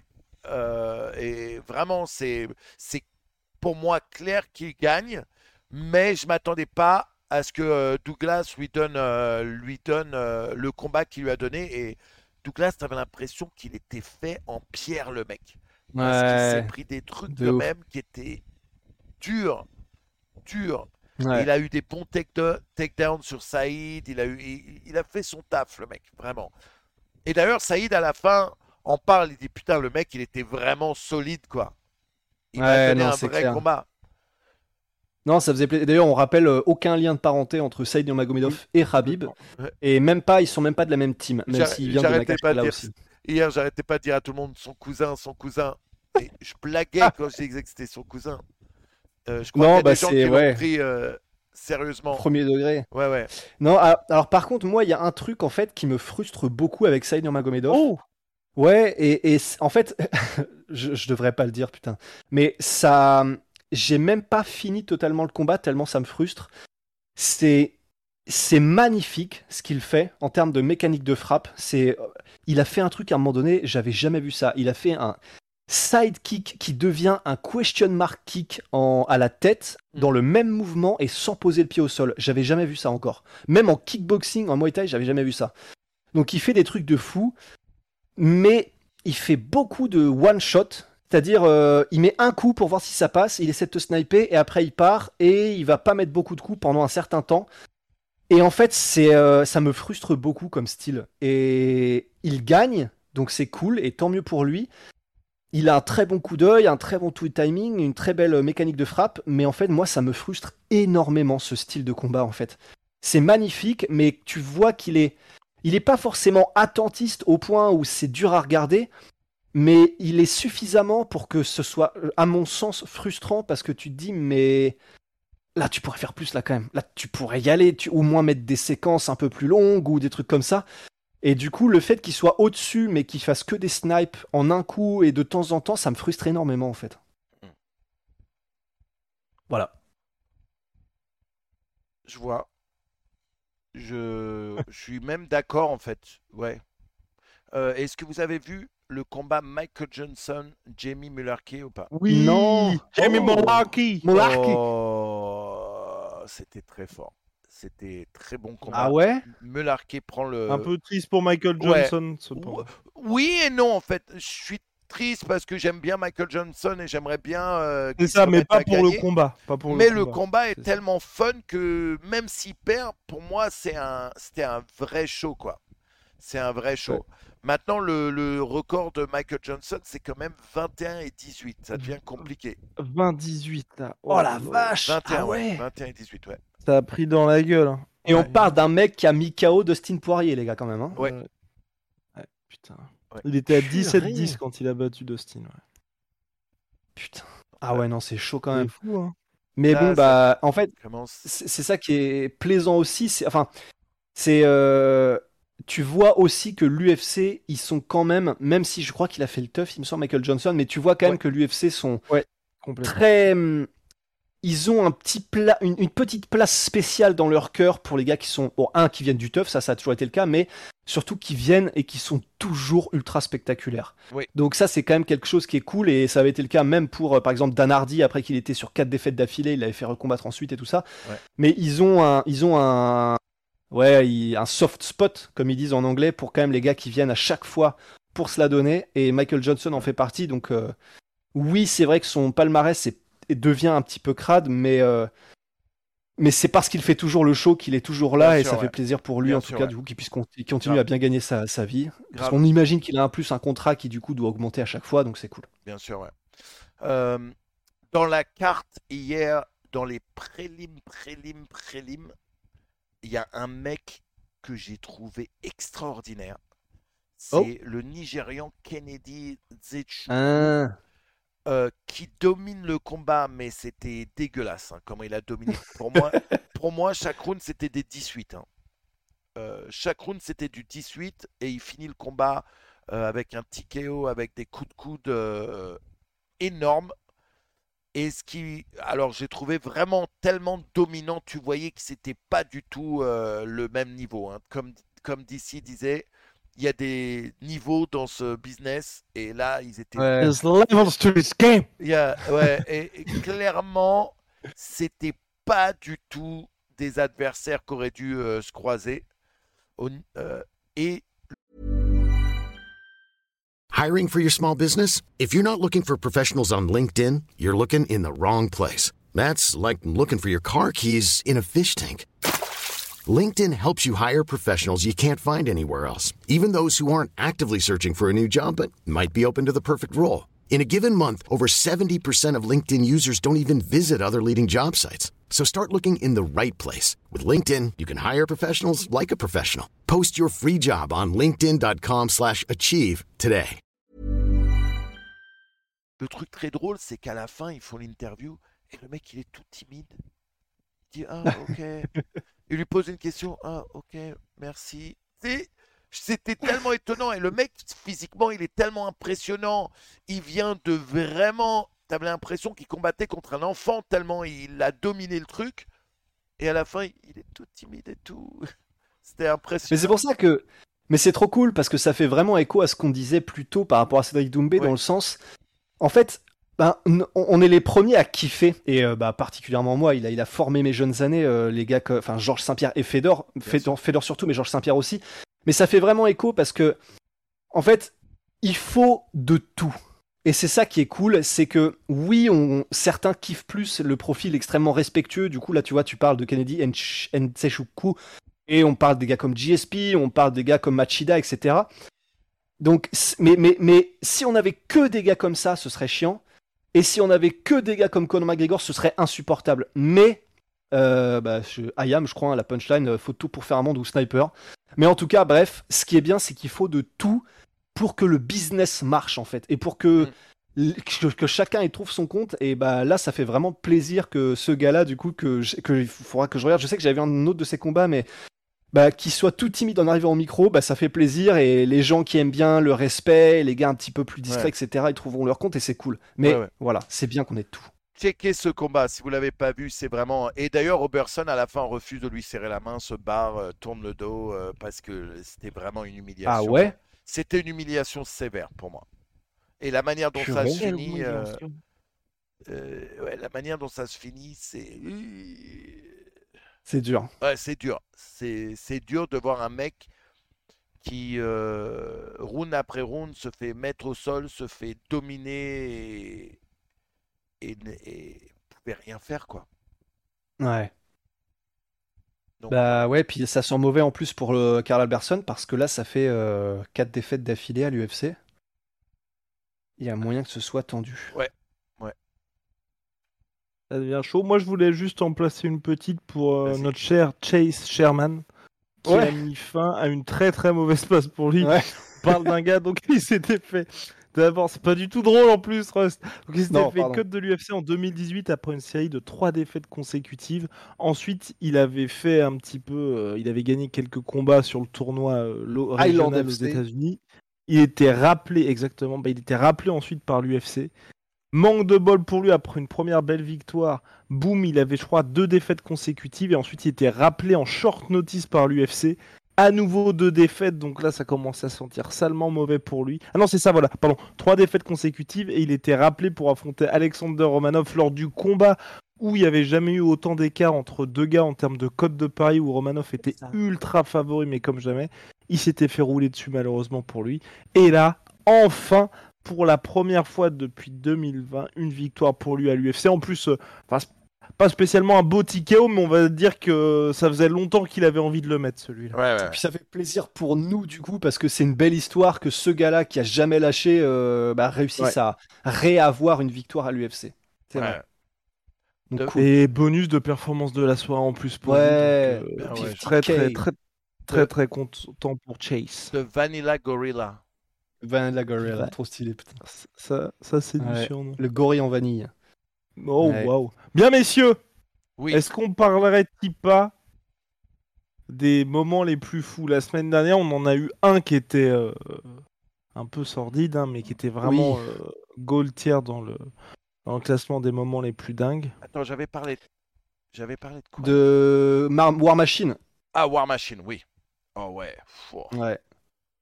Ouais, on avait commencé un petit Ouais, peu on dur. avait euh, commencé très dur. hein. très dur, War Machine. Ah. Non, c'est Ouais. vrai. Bah, alors, est-ce que vous voulez qu'on enchaîne avec quelque chose d'un peu plus soft et euh, Matthews avec le train? Non? Non, je plaisante. Oh, waouh Oh la Je plaisante. Je Ah, plaisante, t'es comme ça, toi. Waouh Je- Oh, tu vas très très fort Je- direct. Oh, le bâtard je plaisante. Non, non, faut qu'on faut qu'on aille sur quelque chose d'un peu plus un peu plus drôle. Allez, Big Rusty. On va aller sur un truc plus drôle du coup, mais euh, bah, Ah. si on veut le placer, euh, enfin non, on va pas le placer, on va aller sur des trucs plus drôles, mais sachez qu'il y a un iceberg euh, ultra badant euh, dans le MMA. hein. Il, y a, il, y a, il y a pas mal d'histoires là qui me viennent en tête de trucs très très badants qui Très, se sont passés dans le badant, monde du MMA. Mais bon, normal, c'est, ce sont des humains avant d'être des fighters. Mais bon, bah du coup, on se gardera ça pour le, la, la, la- le tier list de Satan euh, qu'on se fera peut-être un jour. Mais en tout cas, bah, pour la, alors, pour des trucs un peu plus fun, La liste de ça. J'avoue. on sait jamais. Putain, attends, j'essaie de retrouver où j'ai écrit ça. Merde. Où est-ce que j'ai Euh, j'ai j'ai pris des notes J'ai tout écrit quelque part. C'est où Manuel Ferrara? Pourquoi t'es teubé? Eh ben, alors écoute, Je vous en laisse attendant- commencer comme ça, je trouve la mienne. Ouais. Alors, euh, bah, ça c'est un petit peu ok. Bah, on peut commencer par un, moment qui était euh, effectivement, euh, je pense personne n'avait vu venir, mais c'était une anecdote mais quand même marrante. C'est Denis Hallman qui s'était ramené premier et dernier de l'histoire de l'UFC à se ramener dans l'octogone en slip. Je sais pas si vous vous souvenez. Oui. Oui. Il Et- avait, il avait perdu un pari avec un pote et il s'était ramené en slip. En, oui, en slip. Et est-ce que c'était dans le même combat où son adversaire s'était tondu le torse en flèche vers le bas Ryan Ebersol, c'est ça. Ouais. Ouais. Ah non, mais le combat, le- la, la cour des miracles, ce combat en fait. Mais c'était euh, et, et effectivement c'était assez intéressant en plus comme anecdote parce que bon le, le- la finalité du combat ça a été que donc son adversaire au gars en slip euh, lui a mis un KO TKO je sais plus mais en tout cas il l'a mis dans il l'a mis bien Oui. et en gros euh, bah, après le combat Denis Salman avait dit bon bah effectivement en fait j'ai juste perdu un pari donc je me suis ramené en slip mais surtout Dan, donc il en plus le, combat d'après Dan, alors il y a eu Dana White parce qu'en plus le combat d'après, euh, faut savoir qu'il a gagné le combat, le mec en slip, Denis Salman, et il s'est quand même fait cutter. En plus il avait gagné avec finish et tout, tellement l'UFC et Dana White l'avaient eu, mais l'avait eu là. Et en gros Dana White avait, euh, il avait pas pété un câble publiquement, mais il avait dit publiquement, je suis, je suis tellement vénère par rapport à ce qui s'est passé parce qu'en fait, t'as c'est très codifié ce que tu dois faire quand tu, avant d'arriver à l'octogone, t'as euh, des gars qui viennent te vérifier que t'as bien, bah donc là en ce moment c'est Venom, que t'as bien du Venom jusqu'au caleçon quand t'es le combattant, que t'as bien euh, tout ce qu'il faut, que tes ongles sont coupés, machin. Donc t'as tout un procédé, tout un processus, et là, donc peut-être c'était en 2014, je crois un truc comme ça. Et là, Dana White en fait était ultra vénère que que que que le gars en slip soit passé à travers toutes les mailles du filet des processus de l'UFC en fait. Il était en mode je suis extrêmement déçu et énervé sur par rapport à mon équipe qu'ils aient laissé un mec en speedo euh, dégueulasse monter dans l'octogone. Ouais. Et donc on imagine que ça a fait cas d'école, on imagine qu'il y a certaines têtes qui sont tombées et euh, quelques scalps qui ont été pris par Dana. Mais en tout cas, euh, voilà, il a quand même réussi à rentrer dans l'histoire par la petite porte, mais qui était en Oui. grimpant dans la cage en slip quoi. Et sans oublier que Dana White a donné un bonus à son adversaire parce qu'il l'a mis KO assez rapidement et du coup l'a fait dégager de l'octo- l'octogone plus rapidement que s'il avait eu à combattre à trois, à trois rounds. Il lui a C'est donné vrai, un bonus putain, juste oublié. pour ça. C'est vrai, 70 000 dollars c'était à l'époque en plus. Ouais. Et, euh, et ouais, parce que Dana White était en mode euh, bon bah c'est très bien, on l'a vu moins de temps à la télévision, il y a moins de temps à la télévision un gars en slip qui nous a fait honte, donc euh, bonus pour l'adversaire. Incroyable. Ah non, mais ça c'était c'était magnifique. hein. Oui. Oui, Dennis Hallman. Est-ce que t'as retrouvé tes notes, Manu? Moi j'ai retrouvé, ouais. Guillaume, toi? Allez Euh, vas-y Manu, vas-y Manu, vas-y. Alors, euh, bon, là, dans la tier list, je sais pas comment, dans quel ordre les mettre. Ok, parce qu'il y a des trucs ouf, il y a des trucs moins ouf, mais il y a des trucs qui sont quand même. Tu vois, par exemple, euh, euh, le combat Ellenberger contre Masvidal, où Ellenberger se lance pour mettre un coup de genou à Masvidal, Masvidal esquive, Ellenberger se bloque le pied dans la, Dans la cage. n'arrive pas à retirer son pied. Masvidal se retourne, lui éclate la bouche. L'arbitre arrête le combat. Mais c'est c'est tellement bizarre et c'est tellement what the fuck que ça puisse arriver un truc comme ça. que le mec littéralement s'est retrouvé le pied bloqué entre la grille et les, le mat, quoi. Et Ouais. c'est Ouais, ouais, parce qu'il n'arrive pas à en retirer son pied qu'il se prend les patates. C'était ouf. C'était ouf. Et, en plus, euh, il me semble que c'est pas la seule fois que c'est arrivé. euh, je sais plus quand c'était, mais je sais qu'il y a plusieurs autres fighters qui se sont retrouvés le pied pris dans la cage. C'est rarissime, mais effectivement, c'est vraiment des moments. euh, Mm. Bah, tu sais pas trop quoi en faire, quoi, parce que c'est la faute à personne, c'est la faute à pas de chance. Et ça met fin à un combat, ce qui est injuste pour celui qui se fait prendre le pied dans le truc. Mais, mais bon, bah, d'un autre côté, euh, c'est difficile d'en faire un no contest. Donc, ouais, non, Ouais. effectivement, ces moments-là. euh, Parce que pareil, c'est pas de la faute de Masvidal euh, ce qui arrive. Bah, et, c'est ça. Et lui, il fait ce qu'il faut pour finir le combat. Ouais. Ouais. Non, c'est vrai. Bah ça, euh, ouais, pff, voilà, du coup, j'avoue que j'ai pas vraiment fait de critères pour les différentes, les différents stats de la tier list, mais euh, bah, on imagine que si on en fait des, euh, des gold tier B, C, euh, bah, Alman, c'est peut-être dans le ouais C et, et celui-là peut-être euh, ouais C aussi, C'est aussi, ouais. j'imagine. Ouais, ouais, c'est aussi, ouais. Ok. Euh, Guillaume, t'as quoi? Alors moi j'avais un moment donc extra sportif, mais néanmoins, euh, néanmoins cocasse. C'est le face-off de 2014 Oh, oh. entre John Jones et Daniel Cormier. Oui. Oh. Peut-être l'un des face-off, sûrement le face-off le plus dingue de l'histoire de l'UFC, puisque donc c'était euh, donc c'était dans un casino, c'était bah, pour teaser justement l'événement. Donc Daniel Cormier et John Jones sont amenés à, bah, à se faire fa- à faire face à face. John Jones, donc ils vont front contre front. Daniel Cormier met sa main sur le cou de John Jones. Immense erreur puisque John Jones pète littéralement un câble. Il y a à l'époque le vice-président communication de l'UFC qui est maintenant au Philadelphia Sixers qui essaye de s'interposer en mode calme-toi John, calme-toi, t'es en train de faire une grosse connerie. Il se fait dégager donc l'espèce de kakémono de l'UFC. Le gars est renvoyé là-dedans. John Jones qu'envoie une énorme droite qui heureusement ne touche personne. Et ensuite, euh, bah, ça se poursuit comme ça. Il y a John Jones ensuite, donc il y a Daniel Cormier qui est, qui est, bah, qui est dégagé de l'estrade. Il y a John Jones qui célèbre le chaos le plus total. Et donc voilà, une, une véritable rivalité était née. Puis ce sera un énorme succès en pay-per-view quelques, Ah, quelques jours plus tard. J'avoue, Et puis les deux se prendront aussi une très grosse amende aussi. euh. J'ai pas les montants, Ouais. mais c'est vrai que les deux s'étaient pris une sale amende. C'est vrai. Et, et c'est, bah, ça avait donné, donné, donné naissance à pas mal de, de moments euh, effectivement assez légendaires. Il y avait aussi, donc, euh, dans la. c'est- Là, c'est c'est simplement un aparté, mais euh, dans la rivalité John Jones-Cormier, je sais pas si vous vous souvenez, il y avait eu un face-à-face avec Joe Rogan qui faisait le médiateur. Un face-à-face, mais qui était Oui. d'une puissance. Je, alors, je sais plus quelles étaient les punchlines, mais euh, je crois que c'était. Alors, il me semble que c'était à ce moment-là que Daniel Cormier dit euh, Mais moi, je suis prêt à mourir dans la cage John Jones pour te battre. Et John Jones, sans perdre une seconde, du tac au tac, qui répond Bah ouais, sois prêt à faire ça, ouais. Enfin, des trucs, mais d'une intensité, ça, ça n'avait aucun sens. Et c'était, Ouais. euh, tu tu, tu ris nerveusement de ces gens. enfin, tu sais, t'es, t'es bien, tu sens qu'il se passe un truc, mais c'est quand même Euh, flippant, tu vois. Ah, Ouais. c'était Ouais. incroyable. C'était C'est vrai. Mais cette rivalité, c'est vraiment dommage qu'on n'ait pas eu la trilogie. hein. Je suis d'accord. C'est dommage qu'il n'y ait pas vrai. eu euh, un 1-1 et que ça parte sur une trilogie. Ça aurait En, la- en heavyweight en plus. Ouais. Ouais. Ah, ça aurait été vrai. Oh. J'ai C'est vrai. un truc qui est Ah. aussi drôle et super cringe qui va dans l'essai à mon avis.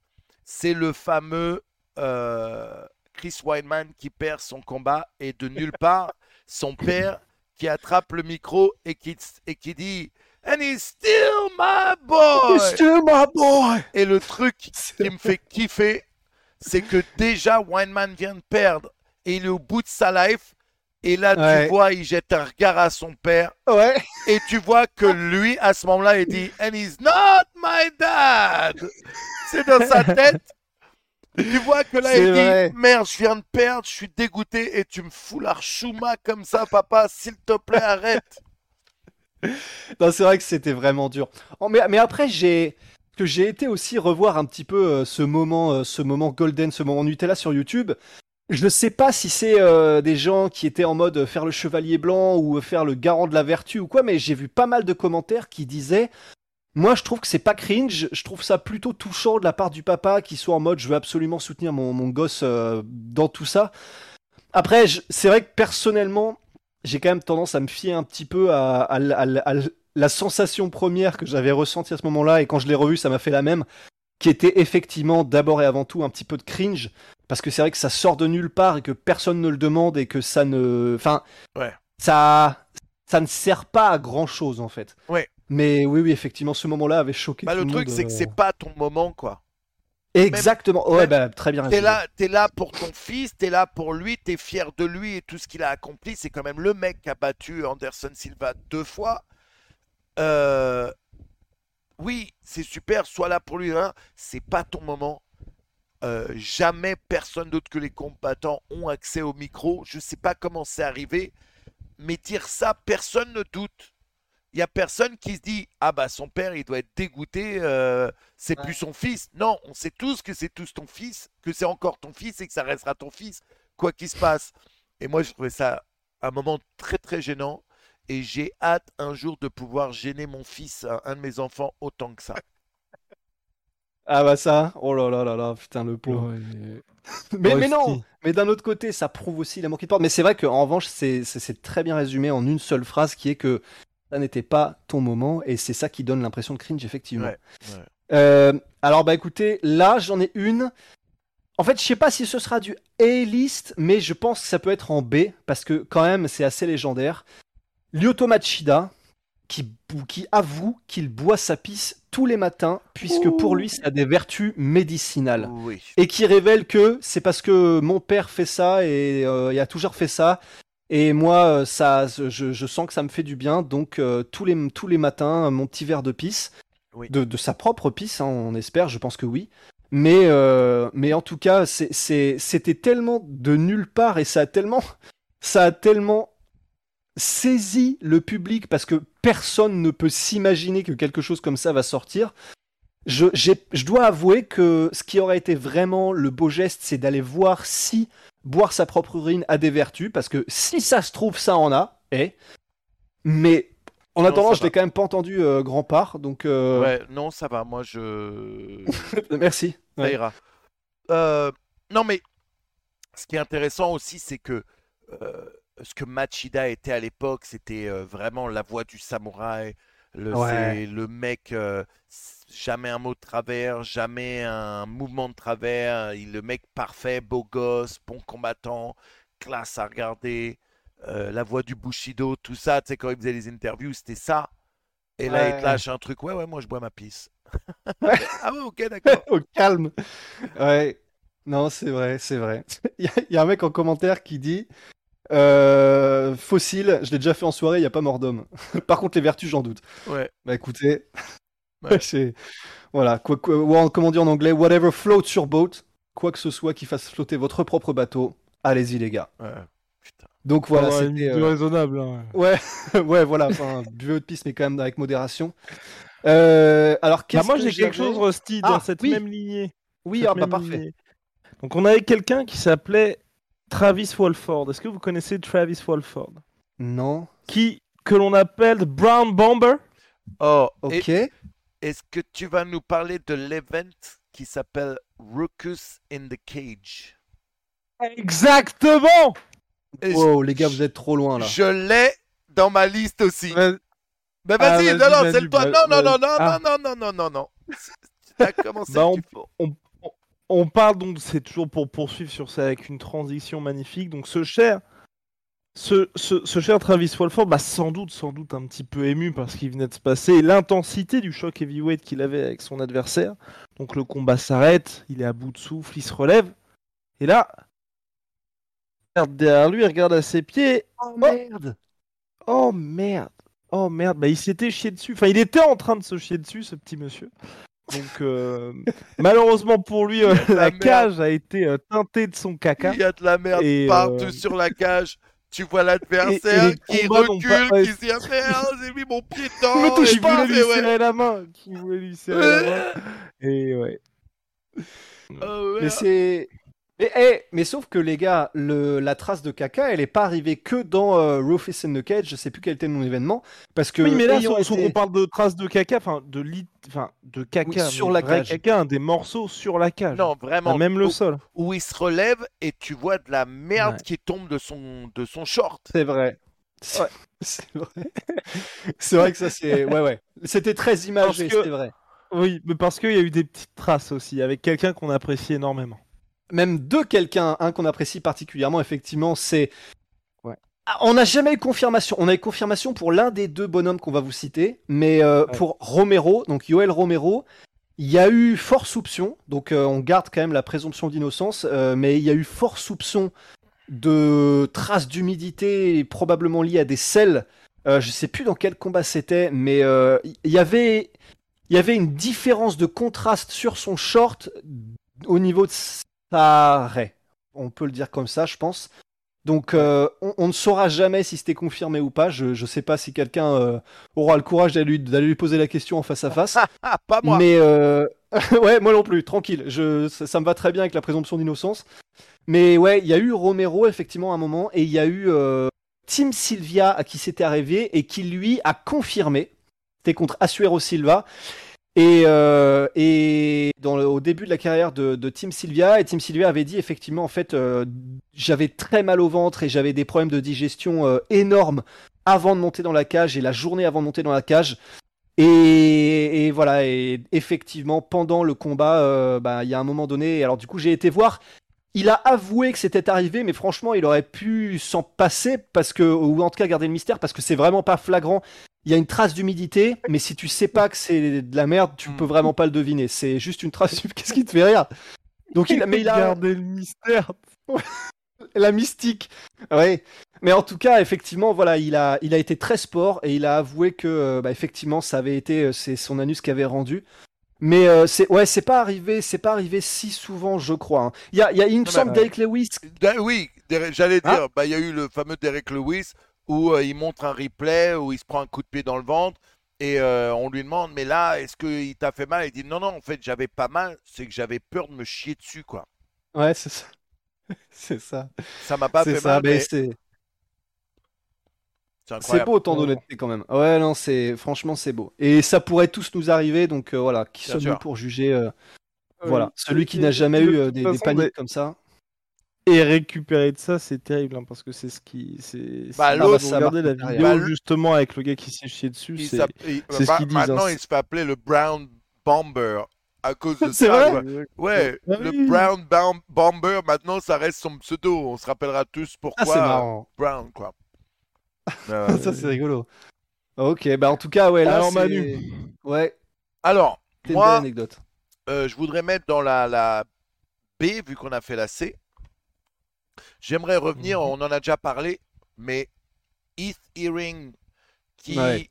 euh, son adversaire lui fait un smack sur la bouche avant même que le combat au face-à-face, il lui fait un smack sur la bouche. Heath Hearing qui lui met une droite, le met KO alors que le combat n'a pas encore commencé. Je trouve ça exceptionnel, très Ouais. drôle.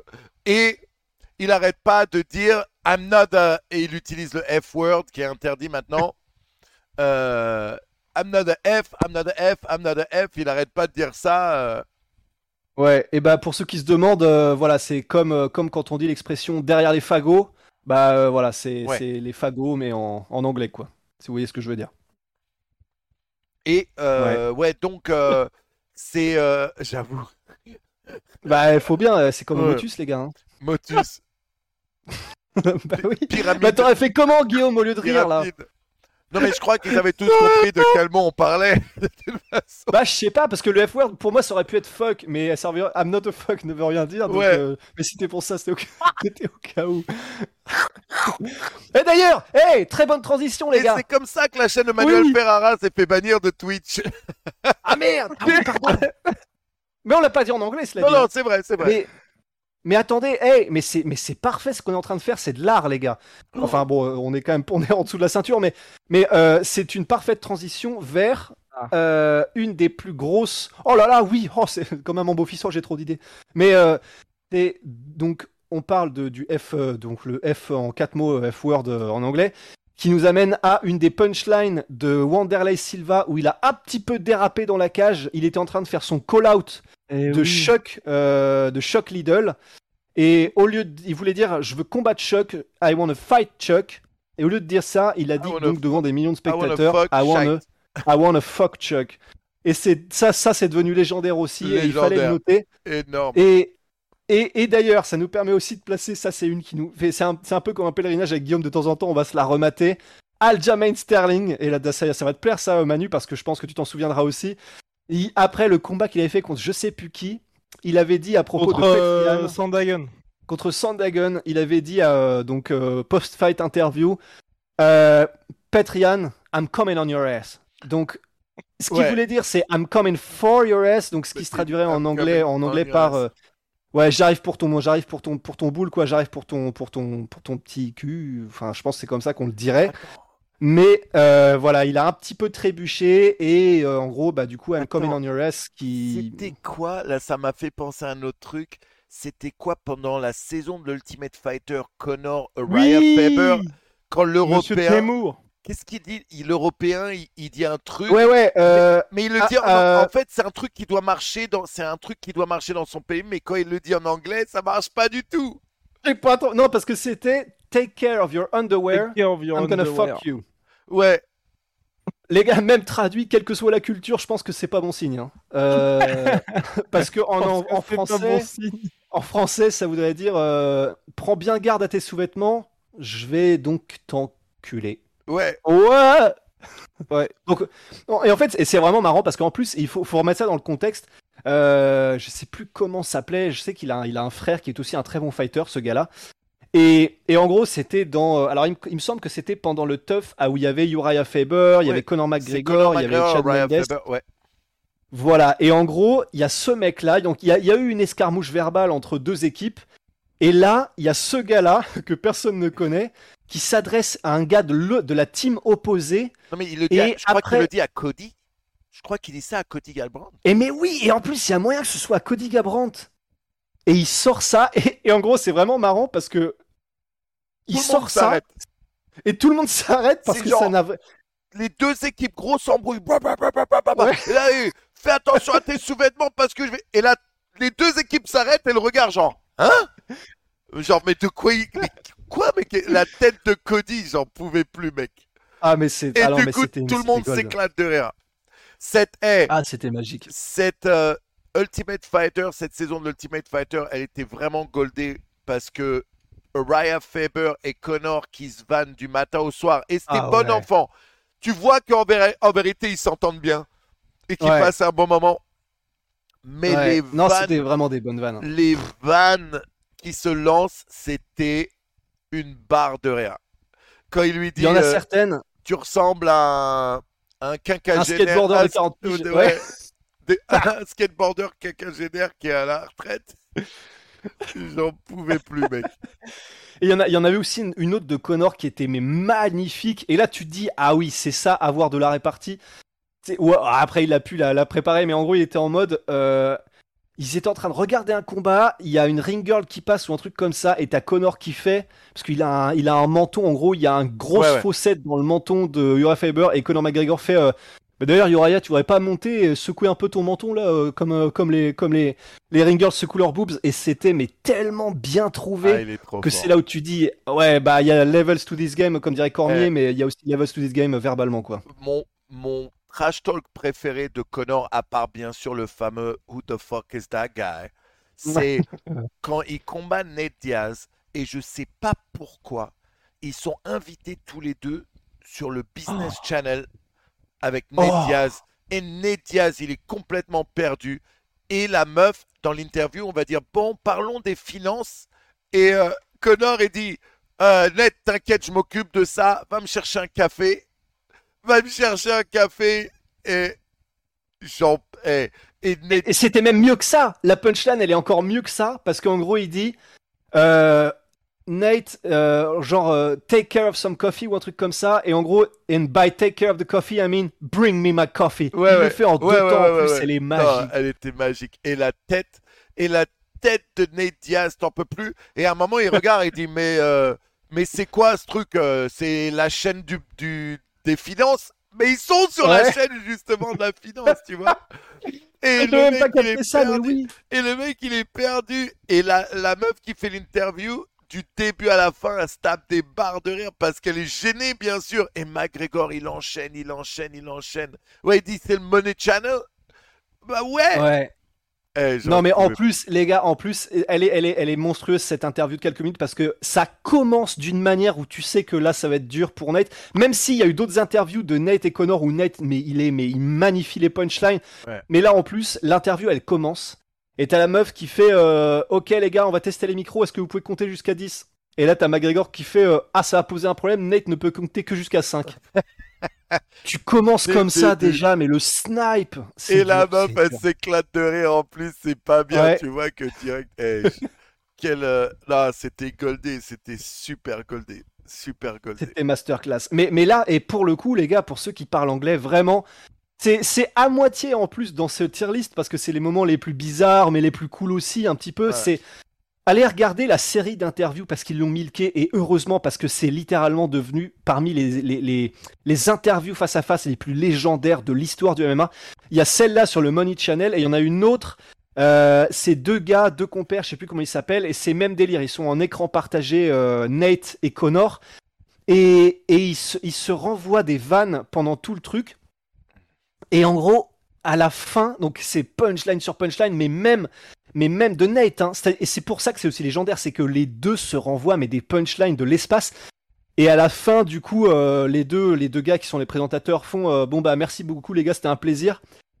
Et en fait, Connor et Nate refusent de s'arrêter. Et c'est vraiment génial. Donc t'as les mecs qui font bon bah merci, merci, au revoir. Et là t'as t'as Nate qui continue, qui fait euh, mais toi-même t'y crois pas à ta merde là de Mystic Mac, je prédis les rounds. Toi merde, toi-même t'y crois pas. Et ils repartent pour genre, je crois que c'est deux minutes, un truc comme ah, ça. non, Et ils repartent.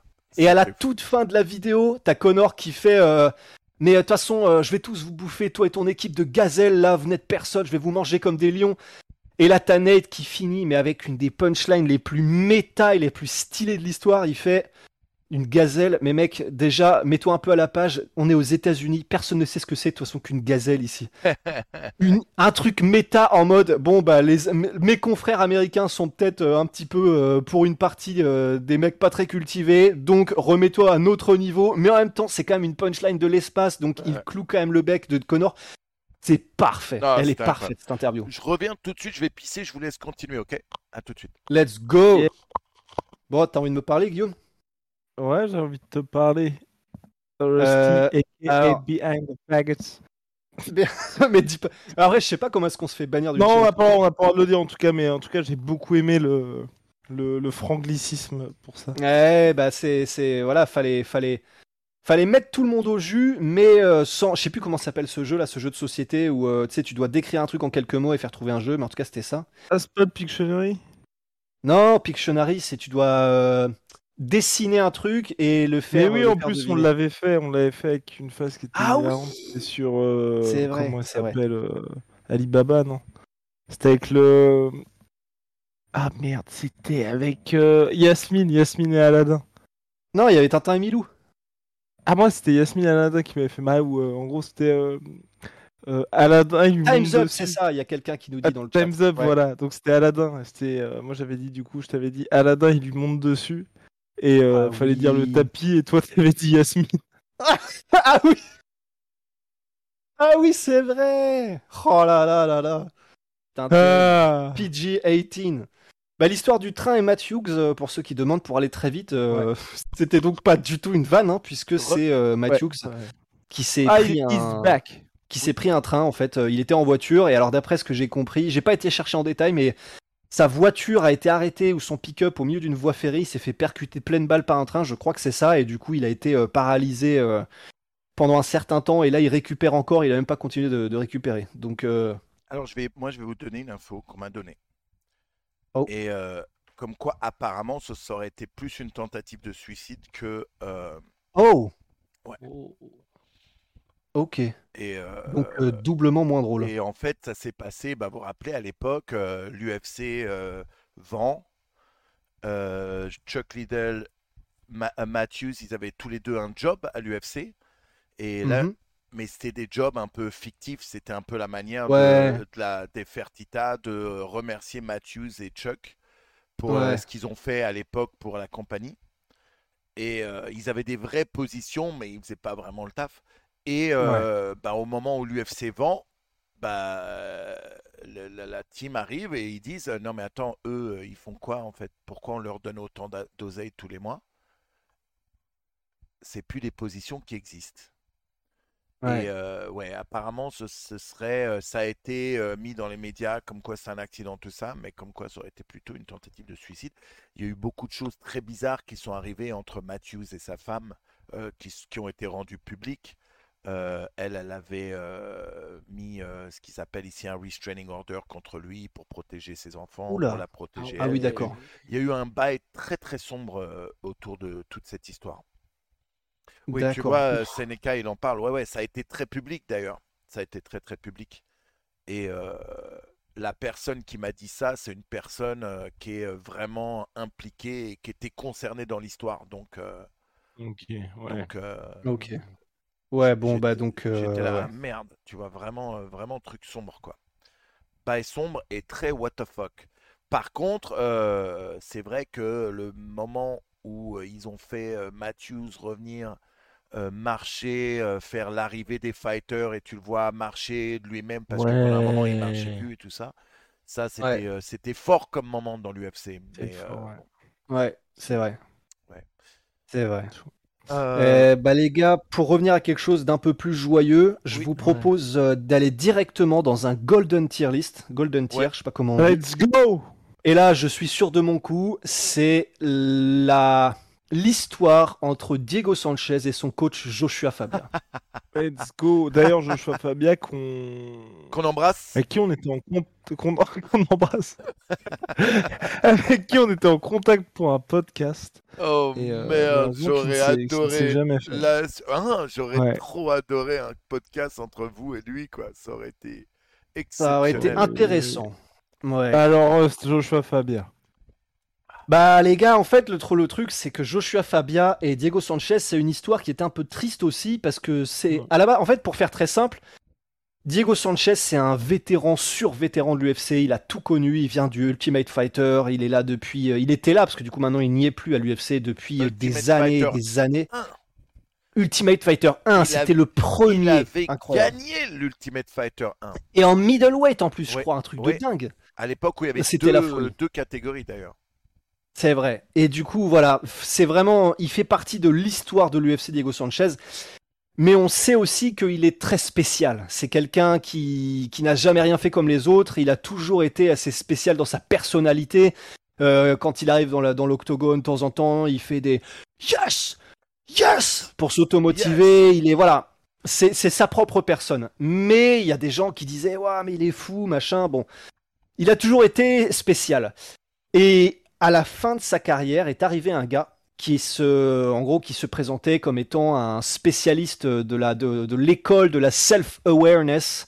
Donc il avait sa propre école de la, ouais voilà, un gourou, gourou. de la, En mode- ouais vraiment. C'était, c'était clairement un gourou, un gourou. Le mec n'avait aucune compétence, en tout cas dans le monde du combat ni quoi que ce soit. Et il a approché Diego Sanchez et petit à petit, il est un peu rentré euh, dans sa tête et dans son monde et, jusqu'au point où euh, Diego Sanchez dit lui-même j'ai été jusqu'à renier plusieurs membres de ma famille qui essayaient de me mettre en garde contre lui.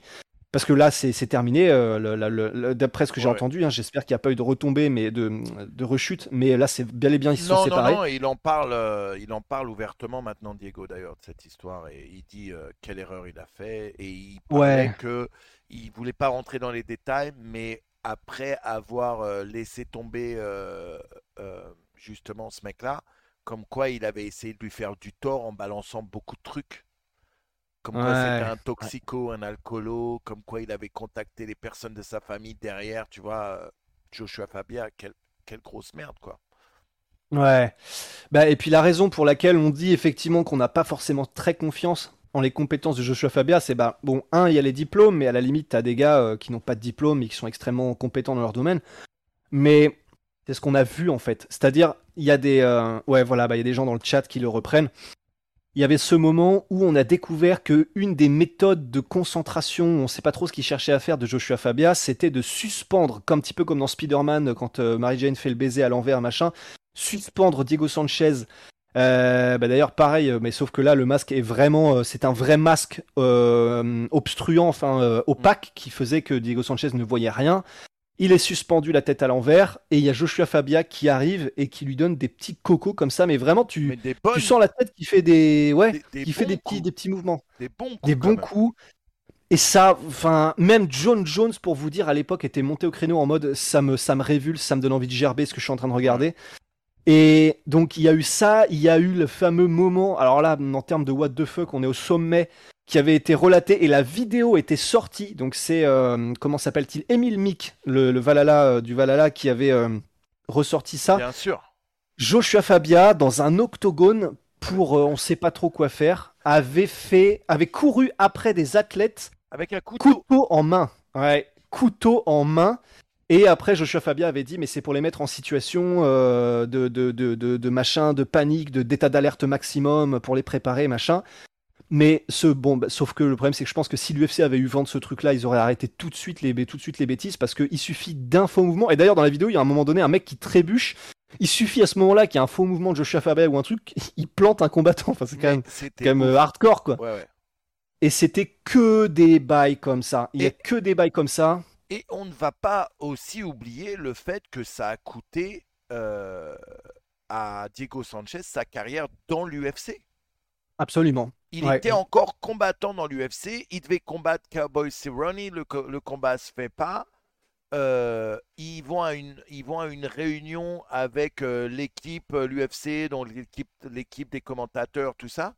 Et lui, non seulement il fait un mini scandale, mais surtout, il remène tout à lui-même. C'est-à-dire que là, il essaie même pas de défendre Diego Sanchez. Il, oui, mais vous me donnez pas le respect que je dois. Ouais. Et ils lui disent, et à un moment, tout le monde, les combattants, Felder lui dit, mais on ne te connaît pas, on ne sait pas qui t'es.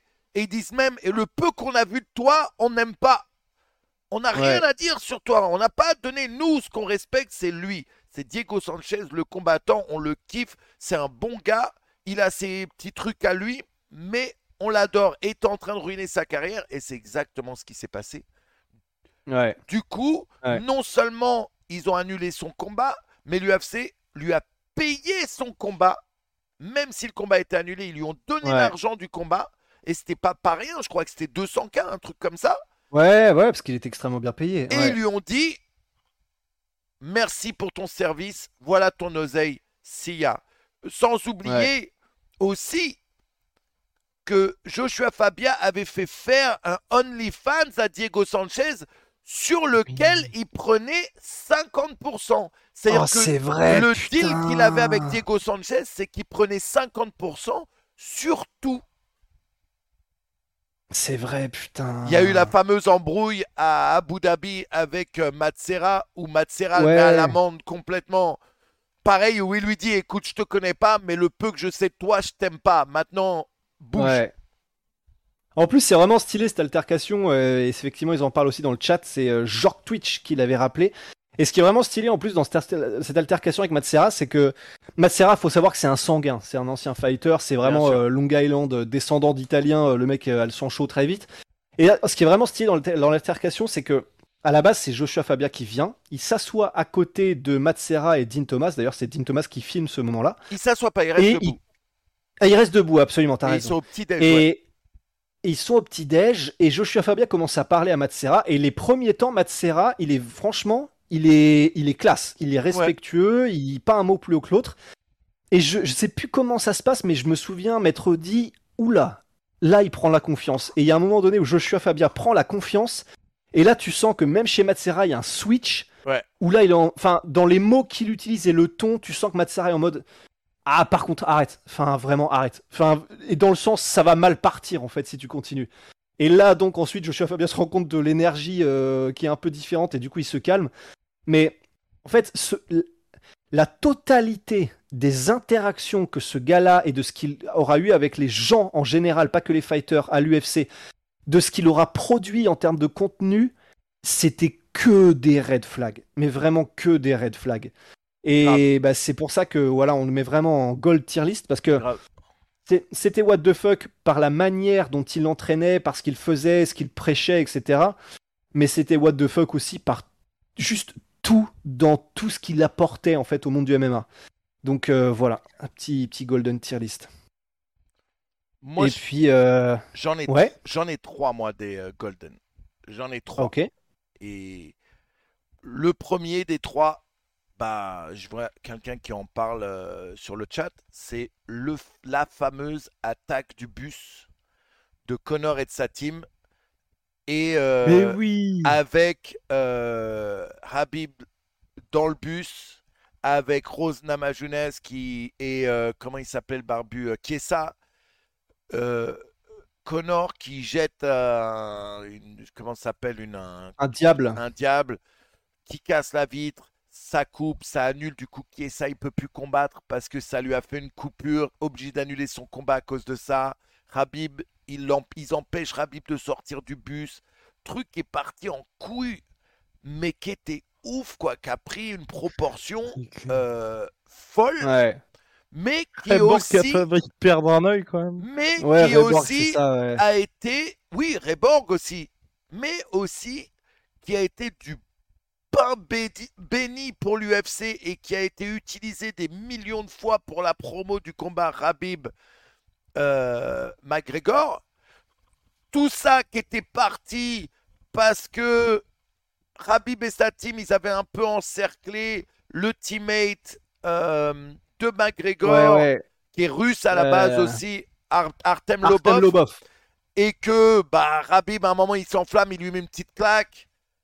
C'est filmé, donc c'est relayé à McGregor. McGregor, il amène toute sa team en avion à New York. Ils attaquent le bus. Ça, c'était vraiment un des moments les plus ouf du MMA, à mon avis. Ouais. Ouais. Manu adore Artem. Artem, pour moi, c'est le mec le plus surcoté du tout, de tout le MMA mondial. euh, qui a, il- lui, il est, il, est vraiment, il a raidé, comme on dit, la bite de Connor, mais partout. On se rappelle que à l'Ultimate Fighter, euh, premier combat, il se fait sortir par Mehdi Baghdad. Après, comme il y a un mec qui se fait blesser, bah, Connor il dit non, non, bah, on va ramener mon gars à moi. Il le ramène. Alors que le mec il était éliminé, jamais il devait revenir, ça n'existait pas un truc comme ça, tu vois, pas, pas comme ça en tout cas. Euh, Il y avait d'autres qui méritaient bien plus que euh, Artem. Artem, euh, il, je crois qu'il a même un record négatif dans le, dans le MMA, le mec. Euh, Ah, c'est possible. ouais. non, non, c'est vrai, je te jure. Et euh, toute sa carrière, le mec, c'est vraiment, il a raidé euh, Connor. euh, et c'était parti de là, en fait, cette embrouille. C'est vrai. Suivi de ça, mon deuxième moment golden pour moi, c'est bien sûr Khabib Nurma- Nurmagomedov qui jusque-là a toujours été un mec pépère posé, qui bat Connor et d'un coup saute de la cage et saute sur la team de McGregor comme un bonhomme. Parce que quand je vous dis qu'il saute sur la team de McGregor, il saute au milieu Oui. de la team de McGregor. C'est clair. C'est Le- vrai. ouais. Moi, j'y étais en live. C'était le truc le plus ouf que j'ai vécu. Des bagarres partout, mec, dans le dans le dans l'arène. Il y avait des bastons partout. Je vous ai dit, il y a une vidéo sur YouTube où il y a un Anglais ou un Irlandais, je sais pas, qui est complètement bourré, qui se prend le plus beau chaos de la soirée. Et dans un des angles, parce qu'il y a plusieurs angles de cette vidéo, tu vois mon pote et moi, on allait juste au shot, on voit ce chaos et tu nous vois tous les deux, on fait Oh mais vraiment euh, C'est euh, Joe Rogan et Cormier quand ils voient un chaos dans la cage. On est tous les deux genre Oh Et euh, pour moi, c'est aussi un des moments les plus ouf du MMA parce qu'un truc comme ça, ça avait jamais on avait vu ça. Et venant d'un mec comme Rabib, personne ne s'attendait à ce que Rabib puisse perdre contrôle comme ça. Ouais. Mais il avait même dit euh, après ça, Rabib, euh, mon père va me tuer Ah, à propos ouais. de ça. Et Donc son il père était quand même fumé. conscient que Ouais. Et son père, son l'a père l'a fumé. Bien sûr, bien sûr. C'est vrai.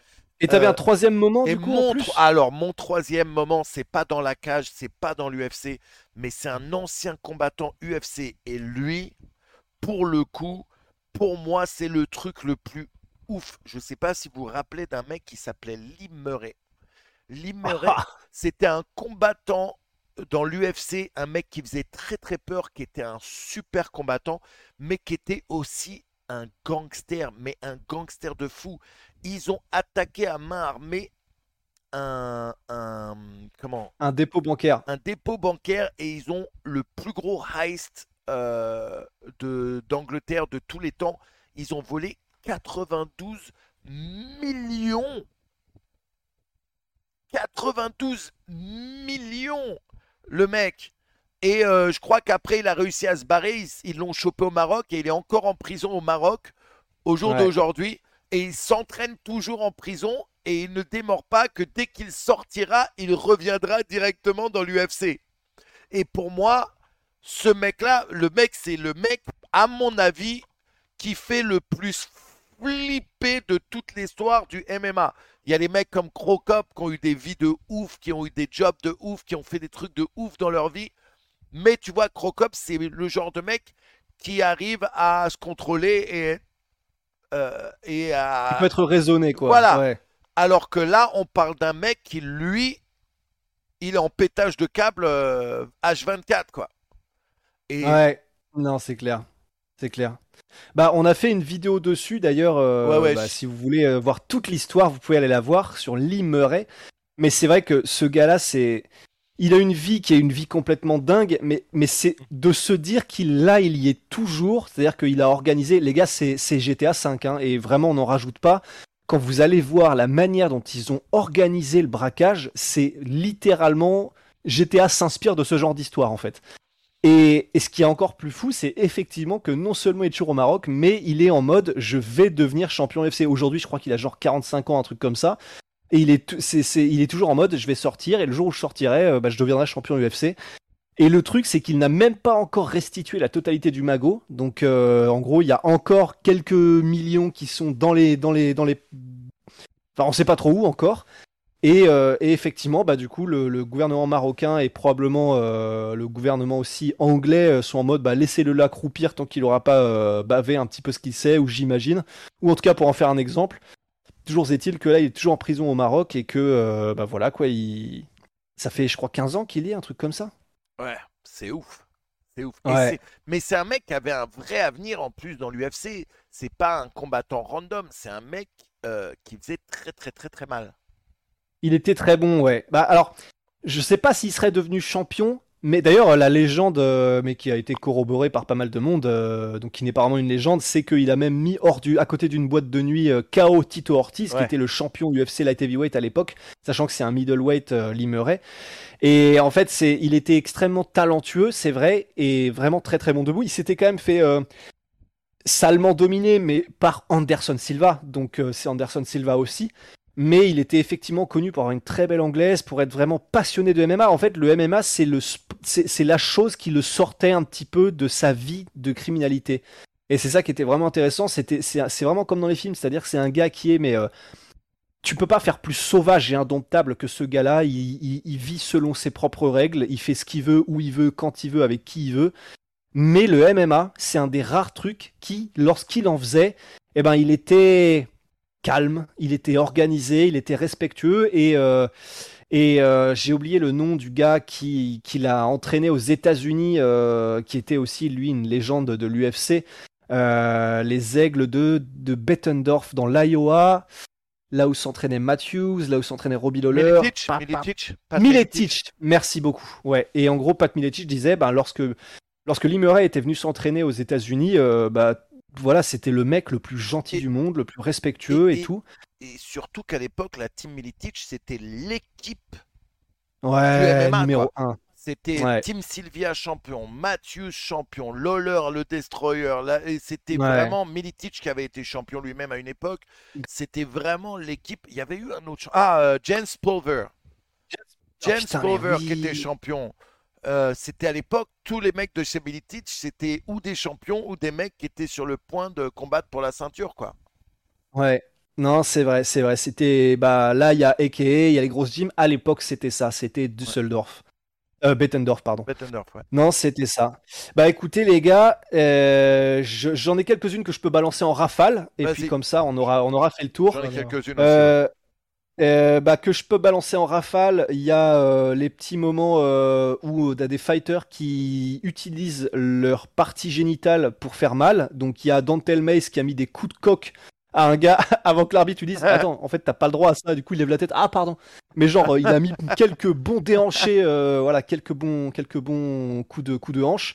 Euh, Il y a aussi Greg Jackson, exactement pareil. En gros, à un moment donné, je sais plus, euh, je crois que c'était UFC 100, donc il me semble contre Thiago Alves, où euh, l'entraîneur de Greg Jackson arrive dans le coin à un moment donné entre deux rounds et t'as Georges Saint-Pierre qui lui fait putain, je crois que je me suis cassé euh, le groin en anglais, donc en gros euh, une des parties qui est euh, juste à côté du pénis. Et en gros, Greg Jackson, sans près d'une seconde, lui dit, bah, en gros, hit him with your groin, donc frappe-le avec ta bite en fait. Et du coup, c'était vraiment un moment, enfin, donc dans l'hymne, dans l'esprit, c'est de dire, euh, bah, pas de souci, mais euh, bah, t'es un guerrier, t'y vas, euh, si tu fais Ouais, péter le bras, frappe-le avec ton bras cassé, euh, voilà, bas les couilles, tu vois. Mais du coup, ça s'est terminé en quelque chose qui est devenu assez légendaire euh, assez rapidement. Et sinon, j'avais, pour faire très vite, j'avais euh, Matt Hughes, du coup, et ça, c'est quand même un truc assez incroyable aussi, euh, le Tough saison 6, Ultimate Fighter, qui a organisé. Donc tout le monde se fait, se fait un peu chier parce que quand tu t'entraînes pas dans l'Ultimate Fighter, t'as pas ton portable, t'as pas de nouvelles de l'extérieur, etc. Donc ils font ce qu'ils peuvent. C'est pour ça d'ailleurs que l'UFC mettait de l'alcool pendant un temps. Je crois qu'ils ont arrêté. Ouais. Et bah Matt Hughes, lui, il a eu une autre idée dans le Tough numéro 6, c'est qu'il a organisé une session lecture de la Bible pour tout le monde. euh, pendant le Tough 6, donc même les non-chrétiens, euh, tout le monde, ils s'en battaient la race, et il a même à moitié forcé les gars à faire de, une session euh, lecture de la Bible, alors que les mecs étaient en mode, et je crois que, je sais plus comment s'appelait le, le gagnant de cette saison-là, mais qui était en mode, mais moi j'ai pas très envie, et euh, Matt Hughes en mode euh, passif-agressif était en mode, si si, mais moi je pense que ça peut t'apporter quand même quelque chose. Et euh, du coup, il a à moitié forcé les mecs à faire des lectures de la Bible. Et donc il y avait ça. Et puis, qu'est-ce que j'avais? Gilbert Yvel qui met un KO à un arbitre et on a on l'a Ah, vu aussi sur ouais. la sueur. euh, le mec. Alors pour sa défense, l'arbitre était insupportable, mais ça n'est absolument pas une excuse. Quel était- que soit le truc, tu ne dois pas démonter un qui arbitre. était aussi connu comme le plus gros tricheur du MMA. euh. Absolument. Ouais, le mec, c'est, il mordait les adversaires, Ouais, euh, des, il- des, enfin, tout, il a tout fait. Des watts dans le Donc c'était des doigts. Oui, absolument, des doigts dans le huc. Ouais. Et, euh, et sinon, j'avais une petite dernière pour aller vite aussi. C'est euh, what the fuck. euh, Alors là, c'est le summum. C'est Steven Seagal qui prend le crédit du front kick de Anderson Silva contre Victor Belfort en mode bah c'est moi qui lui ai C'est moi appris. qui lui ai appris, ouais. Ouais, donc ça c'était magnifique. Euh, Steven Seagal dans toute sa splendeur. Donc voilà, moi j'avais tout ça. Moi, j'en ai d'autres aussi. J'avais. J'avais Stéphane Bonner au euh, Bellator qui va combattre Tito Ortiz et qui ramène un homme masqué pour faire le show en disant Vous voulez savoir qui c'est Tito Ortiz? J'ai ramené un de ses partenaires de toujours et il amène un mec avec une cagoule et un masque sous la cagoule et là il enlève le masque et c'était l'ancien euh, partenaire d'entraînement de Tito. Euh, très chelou comme ambiance, ça faisait très WWE. Et le mec il se met face à face. Et euh, Stéphane Bonheur qui dit oui, c'est une raclure. Même son ancien meilleur ami le dit. Allez, dis-leur Ah ouais Ils ont un face à face très chelou, très malaisant et il se passe rien du tout.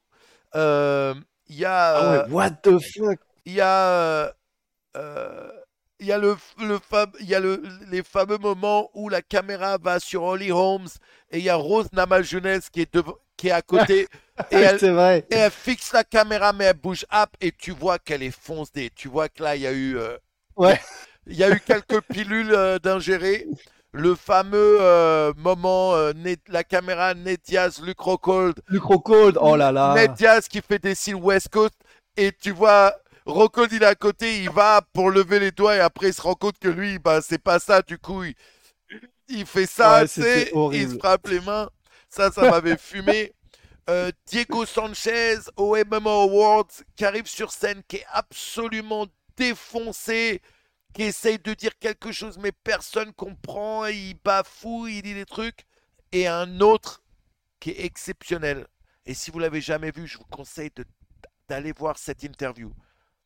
Chuck Liddell sur une chaîne nationale aux États-Unis complètement défoncé. Au point que tu comprends même pas ce qu'il dit et au point que le mec qui fait l'interview qui lui dit euh, You're okay? Do you need anything? You're okay? Oh merde. Mais il est fracassé, mais à un level où tu sais que Dana White, il, a envie, il avait envie de se tuer à ce moment-là. Oh, voilà, ça c'était. Mais il, était, il était encore actif? Ouais, encore actif à l'époque. Oh la Là, vache. c'était euh, vraiment le. C'était un vrai Spitfire là des. Eh, mais ce moment, attendez, je vais essayer de. Je vais essayer euh, de vous le mettre en lien sur. euh, Oh, hop, excusez-moi, attendez, hop. Pas de souci. Bon, si jamais ça coupe de mon côté, c'est parce que j'ai quasiment plus de pourcents et que j'ai pas ma recharge, donc ce sera normal. Non, pas de problème. Je vous le mettrai sur le, sur, euh, le chat. Euh, Oh. Alors. Et toi, Guillaume, il te On a pas un- trucs ou- Ouais, on n'a pas un tout petit, un tout petit Guillaume à vous faire croquer là? Euh, non, j'ai rien. Bah, dans, ce que, dans tout ce qu'on a couvert, on avait vraiment toutes les dingueries. Donc, euh, Ah oui, c'est vrai, il y a, un- ça, il y a quelqu'un, il y a Jorkwitch qui dit sur le chat, c'est vrai qu'on peut le nommer aussi, Alexander Emelianenko avec l'histoire de la casquette. Ah oui. Ma- Oui. Masterclass, vous allez taper sur, euh, sur internet euh, Alexander bah, après, c'est plus anecdotique parce que c'était sur la fin de carrière d'Alexandre. C'est c'est de l'anecdote, mais c'est quand même marrant. Alexander Emelianenko, les gars, on a fait bah, pareil une vidéo sur lui. euh, le gars, il est hardcore as fuck. Et euh, à un moment donné, il a un combat de prévu pour contre un gars, un gros bodybuilder très musclé, etc. Euh, ça chauffe un peu. Alexander Emelianenko le, le, le jauge un peu en mode tu vas faire quoi? Et le gars fait l'erreur de lui balancer sa casquette en essayant de lui jeter sa casquette, de lui faire mal, que ça fasse un truc un peu humiliant. Sauf que ce qu'il ne sait pas, c'est que Alexander Emelianenko a le pouvoir du diable en lui, et donc il voit des choses que les autres Ah. gens ne voient pas. Et il a réussi, je me souviens plus exactement de la scène, mais c'était, mais c'était John Wick.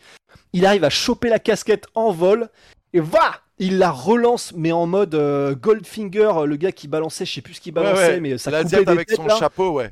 L'Asiate. Oh putain, et d'ailleurs, cet Asiate-là, qui a été un combattant de MMA dans UFC 1 et qui a participé à un viol collectif. Euh, il faut le Oh, savoir merde. aussi. Donc Wow. putain, What the fuck, le Tangente truc, de ouais, ouf. je te jure. Ouais. Mais, euh, mais tout ça pour dire effectivement, Alexander Emelianenko chope la casquette, la relance immédiatement et en gros il coupe, il arrive à couper le gars avec un lancer de casquette. C'est et en plusieurs endroits, c'est ça, ça n'a aucun sens. Mais ça n'a aucun sens. Mais c'est un moment, mais il y a que des gars comme Alexander Emelianenko pour produire des espèces de moments de films d'action où tu te demandes d'où ça sort comme ça quoi. Voilà les gars. Voilà les Bon. gars. Bah, voilà. Un classique de plier en plus. Ouais. Ah. Très très fun Ah, c'était encore, cool. hein. comme d'hab, Ah les ouais, gars. putain. Oui. Ça fait Oh, plaisir. Bah, en même temps, là, on a, on a sorti des dossiers. Là. Faudra qu'on C'est clair. faudra qu'on se mette au point euh, sur la, la, la tier list de la semaine prochaine. On en parle cette semaine et on vous, annonce- Oui. vous annoncera ça sur les réseaux. Euh, lâ- Ouais. Complètement. Lâchez un max de follow euh, à, à nos potos de la sueur. On va vous mettre sur le chat euh, ou partout où vous pouvez les trouver. Et euh, Ouais. si vous avez raté les épisodes précédents, n'hésitez pas, c'est sur leur chaîne YouTube et vous a- sur- euh, on va vous Et en les podcast liens. Et en audio aussi. podcast audio aussi. Donc n'hésitez pas, foncez, foncez, foncez. Super fun les gars, merci beaucoup comme d'hab. Pas de soucis. As merci usual. à toi, Manu. Grave. Merci Allez. Manu. Et puis bah à la Bah, semaine prochaine. hein. Bonne soirée les frères. Même heure, même endroit. Allez, know. let's go. Salut. À toutes. Bye. Salut.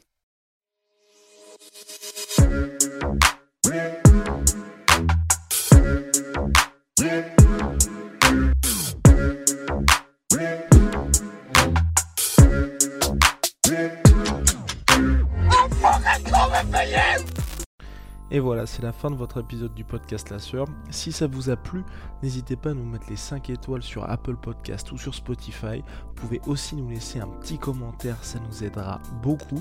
Et si vous voulez aller plus loin avec nous, vous tapez La Sueur sur toutes les plateformes ou sur les réseaux sociaux, vous nous trouverez. Et là, vous nous écoutez très certainement en audio. On est aussi en vidéo sur YouTube, mais également sur Snapchat. Là encore, vous tapez La et on sera là. Merci de votre fidélité et à très vite pour de nouvelles aventures.